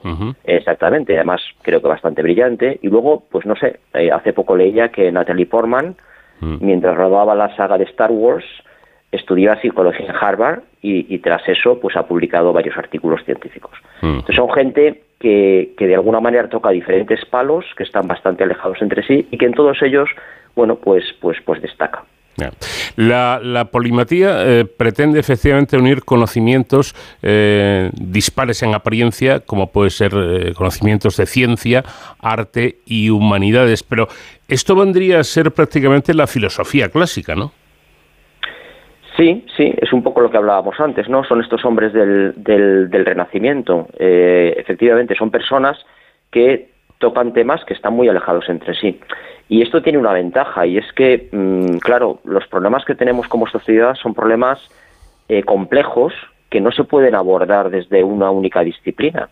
Y entonces, precisamente, el tener personas con la capacidad de aunar eh, diferentes disciplinas y de ver los problemas eh, con una visión más, no sé, poliédrica, me debería decir, pues son personas que al final eh, son capaces de eh, dar soluciones novedosas, más creativas y mm. que a otras personas pues nos costaría muchísimo más llegar a ellas.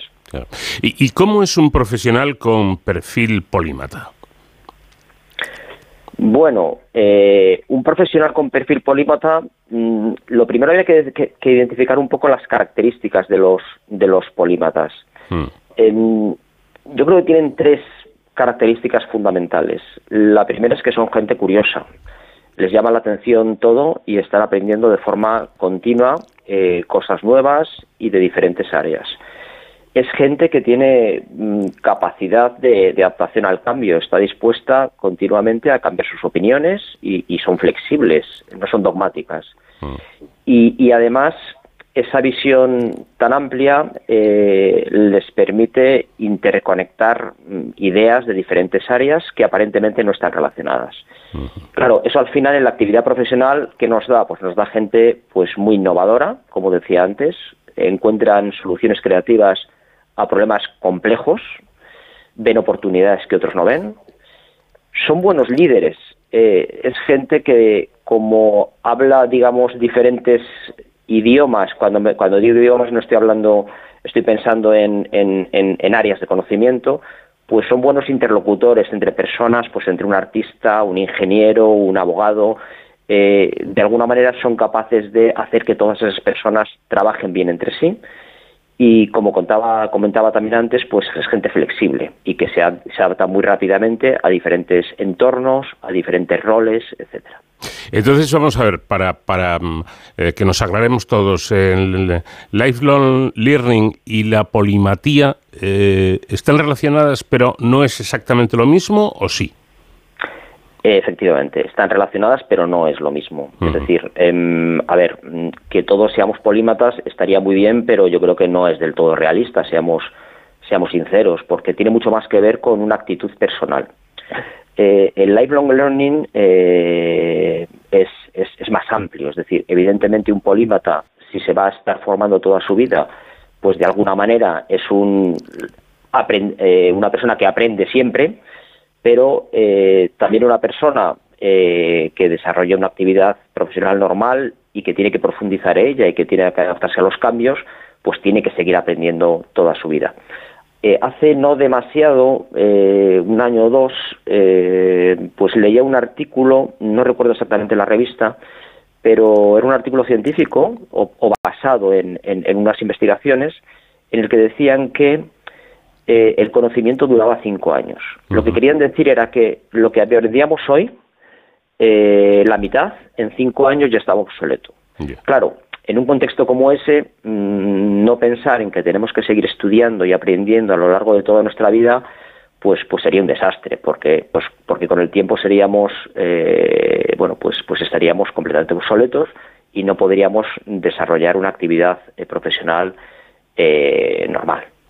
Y, eso eh, me imagino que en determinadas disciplinas o, profesiones es todavía más. Quiere decir, cinco años, a lo mejor en, profesiones eh, técnicas es muchísimo tiempo. A lo mejor en dos años ya, ya están obsoletos eh, muchos conceptos, ¿no?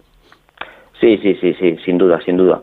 Lo que pasa es que sí me gustaría introducir aquí un apunte a, lo que acaba de decir, mm. que, es, que es muy cierto, que es muy cierto.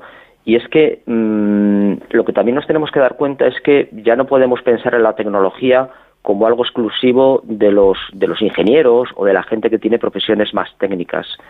Eh, la tecnología está en todo, es decir, la estamos utilizando continuamente. Eh, por ejemplo, hace unos años, cuando nos hablaban de inteligencia artificial, lo veíamos como algo muy lejano. Y sin embargo, en eh, los últimos meses o semanas, pues, pues hemos estado todos investigando qué es esto del chat GPT, es decir, este chat con el que puedes interaccionar y que al final lo que hay detrás es una herramienta de inteligencia artificial abierta, es decir, que todo el mundo puede acceder a, ella y que te permite dialogar con, dialogar con una máquina como si fuese una persona, pero una máquina que está conectada a todo el conocimiento que tenemos en Internet. Claro, eso es tremendo, y, no podemos dar la espalda a esto. Es decir, este tipo de herramientas ya no son para gente que, desarrolla profesiones técnicas, es para todos, todos los vamos a tener que utilizar y por lo tanto nos tenemos que eh, adaptar, tenemos que aprender a colaborar con estas herramientas.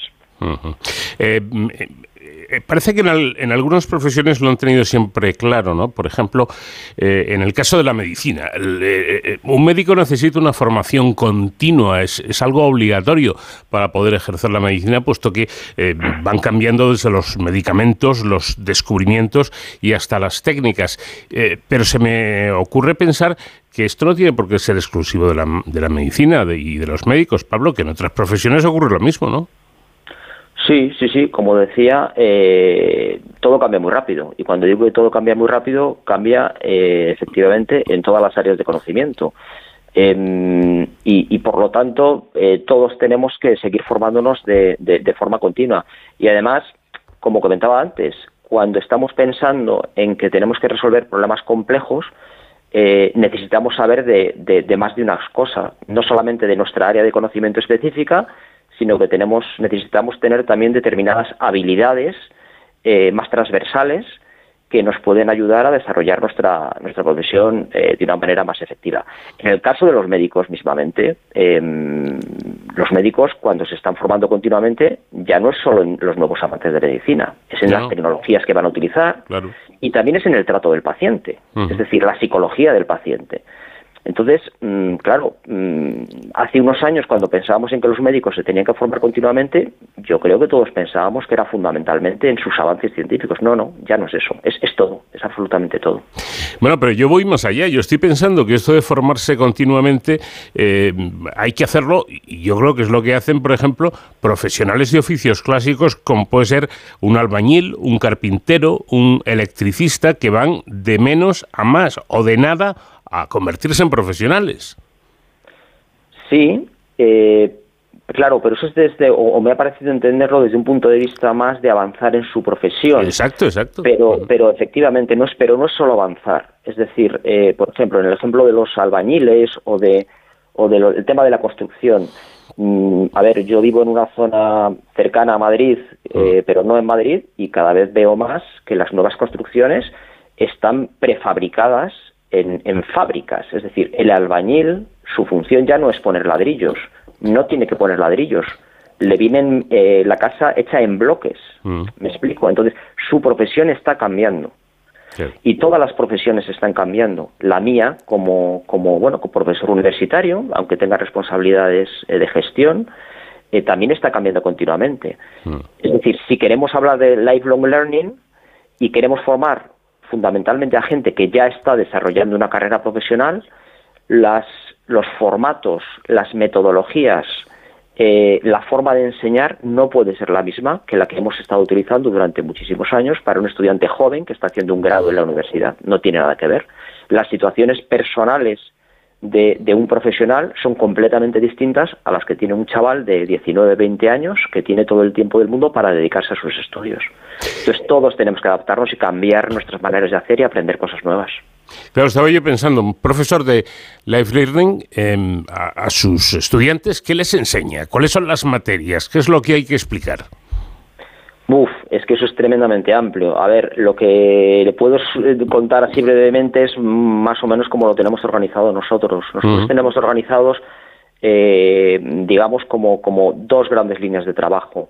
Una primera que tiene que ver con el desarrollo profesional, ¿vale? Que puede ser programas que están en abierto, que cualquiera se puede apuntar a ellos, o incluso que realizamos con, con empresas para, para sus trabajadores. Y luego tenemos lo que denominamos programas de desarrollo personal. Entonces, en los de desarrollo profesional, eh, bueno, lo primero es que los formatos tienen que ser formatos adecuados, es decir, normalmente son de, fin de semana, o sea, viernes tarde, sábado mañana, o, días intensivos pero sueltos. Es decir, están muy pensados para que las personas que, que tienen una profesión y que además tienen una familia, pues pueden compatibilizar estos estudios con su, con su actividad. Otra cosa muy importante es que suelen ser cosas muy cortas, es decir, de tres, cuatro semanas. Claro, es decir, la idea es estudias eh, durante tres, cuatro semanas, cinco semanas, dedicándole como máximo diez horas a la semana para que sea compatible con tu actividad. Eh, y con eso ya tienes un resultado que es tangible y que puedes utilizar en tu actividad profesional. Y la idea es que, bueno, pues, pues cada año vayas haciendo alguna cosita de estas, ¿vale? O sea, como, como es muy, muy pensado para la persona, ¿de acuerdo? las metodologías también no están, están muy pensadas para ellos. Es más aprender haciendo que contarles cosas. Un profesional, ¿cómo aprende mientras trabaja? Pues aprende de los que tiene alrededor, aprende mientras hace. Mm. Bueno, pues intentamos trasladar ese tipo de metodologías al, al contexto del aula. Eh, cuando digo aula, a veces son aulas virtuales, es decir, son conexiones síncronas con estas personas o incluso podrían ser eh, eh, programas mm, más online asíncronos, es decir, que cada uno trabaja, eh, se, eh, bueno, estudia al ritmo que, que, le permite su otra actividad, ¿vale? Y luego en los temas, los temas, pues, pues muchos, es decir, desde programas como en los que mezclamos eh, temas de management y tecnología, o sea, temas de gestión y tecnología. Por ejemplo, tenemos un programa de doctorado para altos ejecutivos que lo que buscamos es que, que aprovechen su experiencia eh, para generar resultados de alto, de, de alto impacto para la sociedad, que no podríamos hacerlo con, con gente más, más joven, más junior. Eh, mm, programa de análisis de datos para, para, para al servicio de, de la toma de decisiones en el mundo de los negocios. O sea, como veis, mezclamos tecnología y mezclamos negocios. Pero me gusta mucho, por ejemplo, un programa que tenemos eh, más para la- la- el área que tenemos de desarrollo personal, que se llama Kairos. Kairos es una palabra griega que quiere decir eh, el momento crítico, el momento oportuno, algo así, que es para estas personas que están, en, digamos, en el último tercio de su carrera profesional, una carrera profesional activa, y que se encuentran en un momento vital de cambio y que quieren de alguna manera eh, seguir siendo útiles a la sociedad en, en esos años que vienen detrás de su, de su actividad profesional. Y entonces en el programa analizamos eh, eh, y se trabaja en profundidad los retos que tenemos como sociedad, de todo tipo, medioambientales, sociales, etcétera. Se discuten los problemas, cómo abordarlos, posibles soluciones, y estas personas de alguna manera van encontrando su lugar eh, de cara luego cómo bueno cómo ser útiles para poder resolver esos problemas eh, aprovechando toda la experiencia que han que, han- adquirido en su actividad previa. Y una última pregunta. ¿Los, los estudiantes jóvenes, me refiero, están por la labor de ser polímatas? Uf, esa es muy, esa es muy complicada. Eh, no me atrevo a dar una respuesta tan clara como un sí o como un no. Yo creo que, como decía antes, eh, es un tema de actitud. Eh, seguimos teniendo estudiantes jóvenes que ves que son curiosos y lo quieren saber todo y que son polímatas y van a ser polímatas. Y seguimos teniendo estudiantes que están más concentrados en, en un tema muy concreto y que tienen una visión, si quieres, más, más de túnel, ¿no? Como Mm. que les cuesta más mirar hacia, hacia los lados. Yo creo que realmente lo de la polimatía no es algo que, que se pueda forzar, sino que está en el ADN de cada uno de nosotros. Pero es bueno y por lo tanto aquellas personas que, que, veamos que tienen ese tipo de capacidades, que son capaces de saber mucho de diferentes cosas, son gente muy útiles para las empresas, son gente muy útiles para la sociedad por aquello que decía antes, su capacidad de innovación, su capacidad de interconectar, su flexibilidad, su capacidad de liderazgo, etcétera. A mí siempre me ha gustado mucho pensar que hay gente que es capaz, eh, pues no sé, de ser un, un buen médico, volviendo a esta profesión, y a la vez, eh, pues ser un buen académico de la lengua. Quiero decir, es, es, Sí. es algo que, que siempre me ha llamado la, la atención. Bueno, pues eso, grosso modo, más o menos vendría a ser la polimatía. Pablo García, director de la Escuela de Posgrado y Lifelong Learning de la Universidad Pontificia de Comillas, gracias por habernos atendido y muy buenas noches. Muy buenas noches. Muchas gracias a vosotros. En Onda Cero, de cero al infinito. Y ya para terminar, como hacemos cada semana, tiempo dedicado a la seguridad y emergencias con nuestro experto David Ferrero, que hoy nos va a poner al habla con un portavoz del equipo STAR de AECID desplegado en Turquía. Eh, ¿Qué tal, David? Muy buenas noches. Pues Paco, volvemos otra madrugada más a hablar de nuestros héroes sin capa. La semana pasada nos íbamos hasta Turquía para saber cómo estaban siendo esas labores de rescate que estaban haciendo esos primeros intervinientes, eh, equipos españoles como la Unidad Militar de Emergencias o el ERICAM de la Comunidad de Madrid, donde están trabajando los perros de la Escuela Española de Salvamento y Detección con Perros, pero tras eh, más de una semana después del terremoto, las esperanzas por encontrar víctimas vivas bajo los escombros pues caen eh, de forma abrumadora y por lo tanto estos equipos de primera intervención, por así decirlo, eh, se han comenzado a retirar. Pero ahora hay otras necesidades que tiene la sociedad turca, sobre todo en esas zonas que son las más afectadas por el, terremoto y que eh, siguen necesitando ayuda internacional. Ayuda como la que la Agencia Española de Cooperación al Desarrollo del Ministerio de Asuntos Exteriores ha, mandado allí, ha mandado al equipo START, un equipo del que ya hemos hablado en este programa y en esta sección. Se trata de un equipo técnico español de ayuda y respuesta en emergencias y que, como digo, se ha desplazado hasta Turquía, hasta la zona de Iskenderun, que es, como, comentaba, una de las más afectadas. Para conocer la labor de estos héroes sin capa y cómo han llevado a cabo el montaje de un eh, espectacular eh, hospital de campaña, que ya está sobre el terreno y está funcionando, nos atiende José Sigüenza, que es el coordinador del equipo START. Eh, José Sigüenza, buenas noches, bienvenido. Buenas noches, encantado de hablar con vosotros. Bueno, sabemos que nos está atendiendo desde allí, desde Turquía, eh, donde han levantado este hospital de campaña. ¿En qué consiste este, este hospital?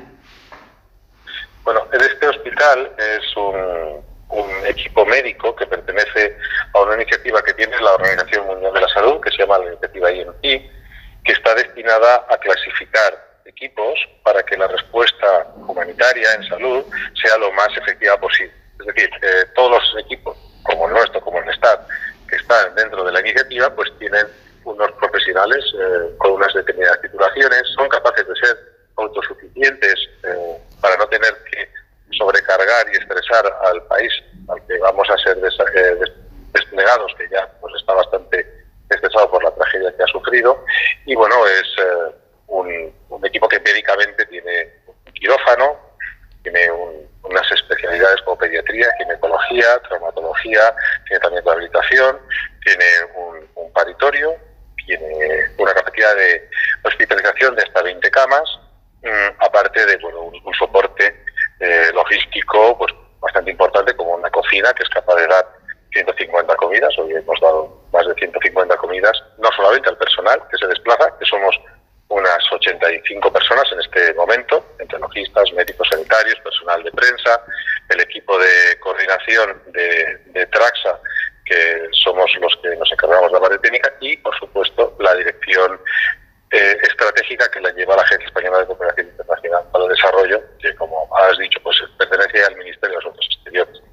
Eh, de estos 85 profesionales que se han desplazado hasta Turquía, 85 profesionales españoles, eh, nos comentabas que tienen cometidos diferentes, mm, no solamente desde el punto de vista sanitario, que hay médicos, hay enfermeras, también desde el punto de vista logístico, ¿no? Y todos estos profesionales vienen de diversos servicios de emergencia o de diferentes entidades de aquí de España que de alguna forma unen sus fuerzas a través de la ECID. Exactamente. Esto es una de las cosas más eh, bonitas y que más eh, satisfacciones nos da a los que trabajamos en este proyecto y es que la mayor parte de esos 85 son personal voluntario, voluntario que se ha apuntado eh, con unos acuerdos que se tienen con sus trabajos y sus centros médicos para eh, desplazarse hasta acá. Entonces, en, este equipo, en estas 85 personas, pues hay personal sanitario del Sistema Nacional de Salud, pertenece a diferentes comunidades autónomas. Tenemos a los trabajadores de la cocina, que son los de CESAL, que es una ONG. Tenemos médicos del mundo, nos dan atención psicosocial. También está bomberos del Ayuntamiento de Madrid y el, eh, los, los del SUMA. También tenemos dentro del equipo, aunque ahora no han estado desplazados porque, como os contado antes, estaban con su equipo de salvamento y rescate a los bomberos del EDICAP, que también son parte del staff logístico que tiene el, el staff. Y, esa, y, esa, colaboración de distintas instituciones, organizaciones, eh, es quizá una de, de los retos fundamentales que tenemos como equipo, pero también una de las cosas que más satisfacciones te da cuando ves que todo funciona y que gente de tan distintos ámbitos junta y es capaz de, pues, levantar el STAR, que son un montón de tiendas, un montón de equipamientos, y en un tiempo récord que ha sido eh, en apenas tres días desde que nos montamos en el avión, eh, teníamos ya el hospital abierto y el primer paciente estaba entrando por la puerta. Efectivamente, porque ustedes llegan la, la semana pasada, montan ese macrohospital de campaña en, en, apenas tres días, como nos indica José Sigüenza, el coordinador del START, eh, y ya han empezado a atender a, personas. ¿no? ¿Cuáles son las principales necesidades que tienen ahora mismo eh, los pacientes que llegan a ese hospital? Bueno, aquí ahora mismo, eh, donde estamos nosotros situados, hay un gran centro, bueno, centro comercial, donde se está alojando las personas que han perdido sus casas de toda la región. Está, nosotros nos hemos ubicado aquí en esta localización eh, en coordinación con la, el Ministerio de Salud turco y también con la Organización Mundial de la Salud. Eh, este es un sitio clave porque es como la confluencia de tres grandes eh, autopistas y carreteras. Viene gente de los distintos de distintas regiones, es fácil el acceso y, como digo, aparte hay un centro comercial donde se están vendiendo, están refugiando a la gente que no tiene hogar.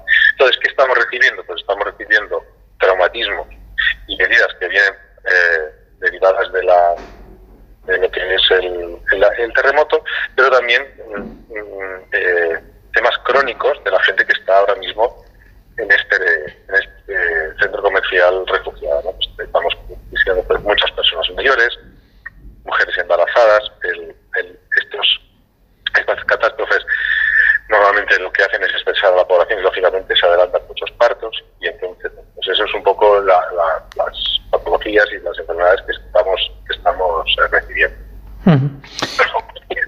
Lo que hace el equipo START eh, con este hospital es al final pues arrojar luz ¿no? y esperanza ante tanto, tanto caos. Hace ya casi dos semanas que se produjo este terremoto en, tan devastador una de las mayores catástrofes naturales de toda la historia. Eh, ¿Cómo está el panorama ahora allí? Bueno, aquí de vez en cuando hay réplicas, son bastante leves, eh, pero sí que se siguen produciendo. El, y, bueno, lo que lo que estamos viendo por la gente que ha sido que ha salido del, de, del hospital a pues, pues a hacer alguna compra, hemos ido a visitar algunos hospitales para, lógicamente, tener un contacto con, con ellos, que sepan que nosotros estamos aquí, que nos pueden derivar pacientes, que así lo, lo creen conveniente, pues es que las calles están destrozadas, los eh, es casi prácticamente, hay muchas avenidas, es imposible el paso, y entonces, bueno, la situación es grave, no sé si lo estáis escuchando ahora, pero están pasando continuamente helicópteros y con, con llevando eh, gente de un lado para otro. En fin, uh -huh. Ha sido un terremoto de, la verdad bastante bastante tremendo. ¿no? Trabajar bajo esas circunstancias no debe ser fácil. ¿Cuáles son los mayores problemas logísticos a los que han tenido que hacer frente desde el START? Bueno, el tener un hospital de esta, de esta envergadura ¿no? y además con un equipamiento técnico bastante complejo, pues sobre todo te da eh, es el, el, consumo eléctrico y el estabilizar todo el sistema eléctrico. Eh, al ser tener que ser autosuficientes para no sobrecargar o porque eh, al sistema del nacional de, del país al que nos desplegamos. Y sobre todo porque hay veces que ni siquiera tenemos eh, electricidad, nosotros llevamos nuestros propios generadores, somos capaces de generar o de potabilizar el, el agua que consumimos, pero esto mm, hace que muchas veces tengas que ese, ese estabilizar todos los generadores, ponerlos de manera que, que, no se sobrecargue ninguna de las líneas eléctricas que van a dar suministro a las distintas áreas, que los rayos X siempre tengan energía, también lo mismo con, bueno, con el, el quirófano, pero la cocina, etcétera, pues eso es quizá el, reto más importante. Luego el cansancio.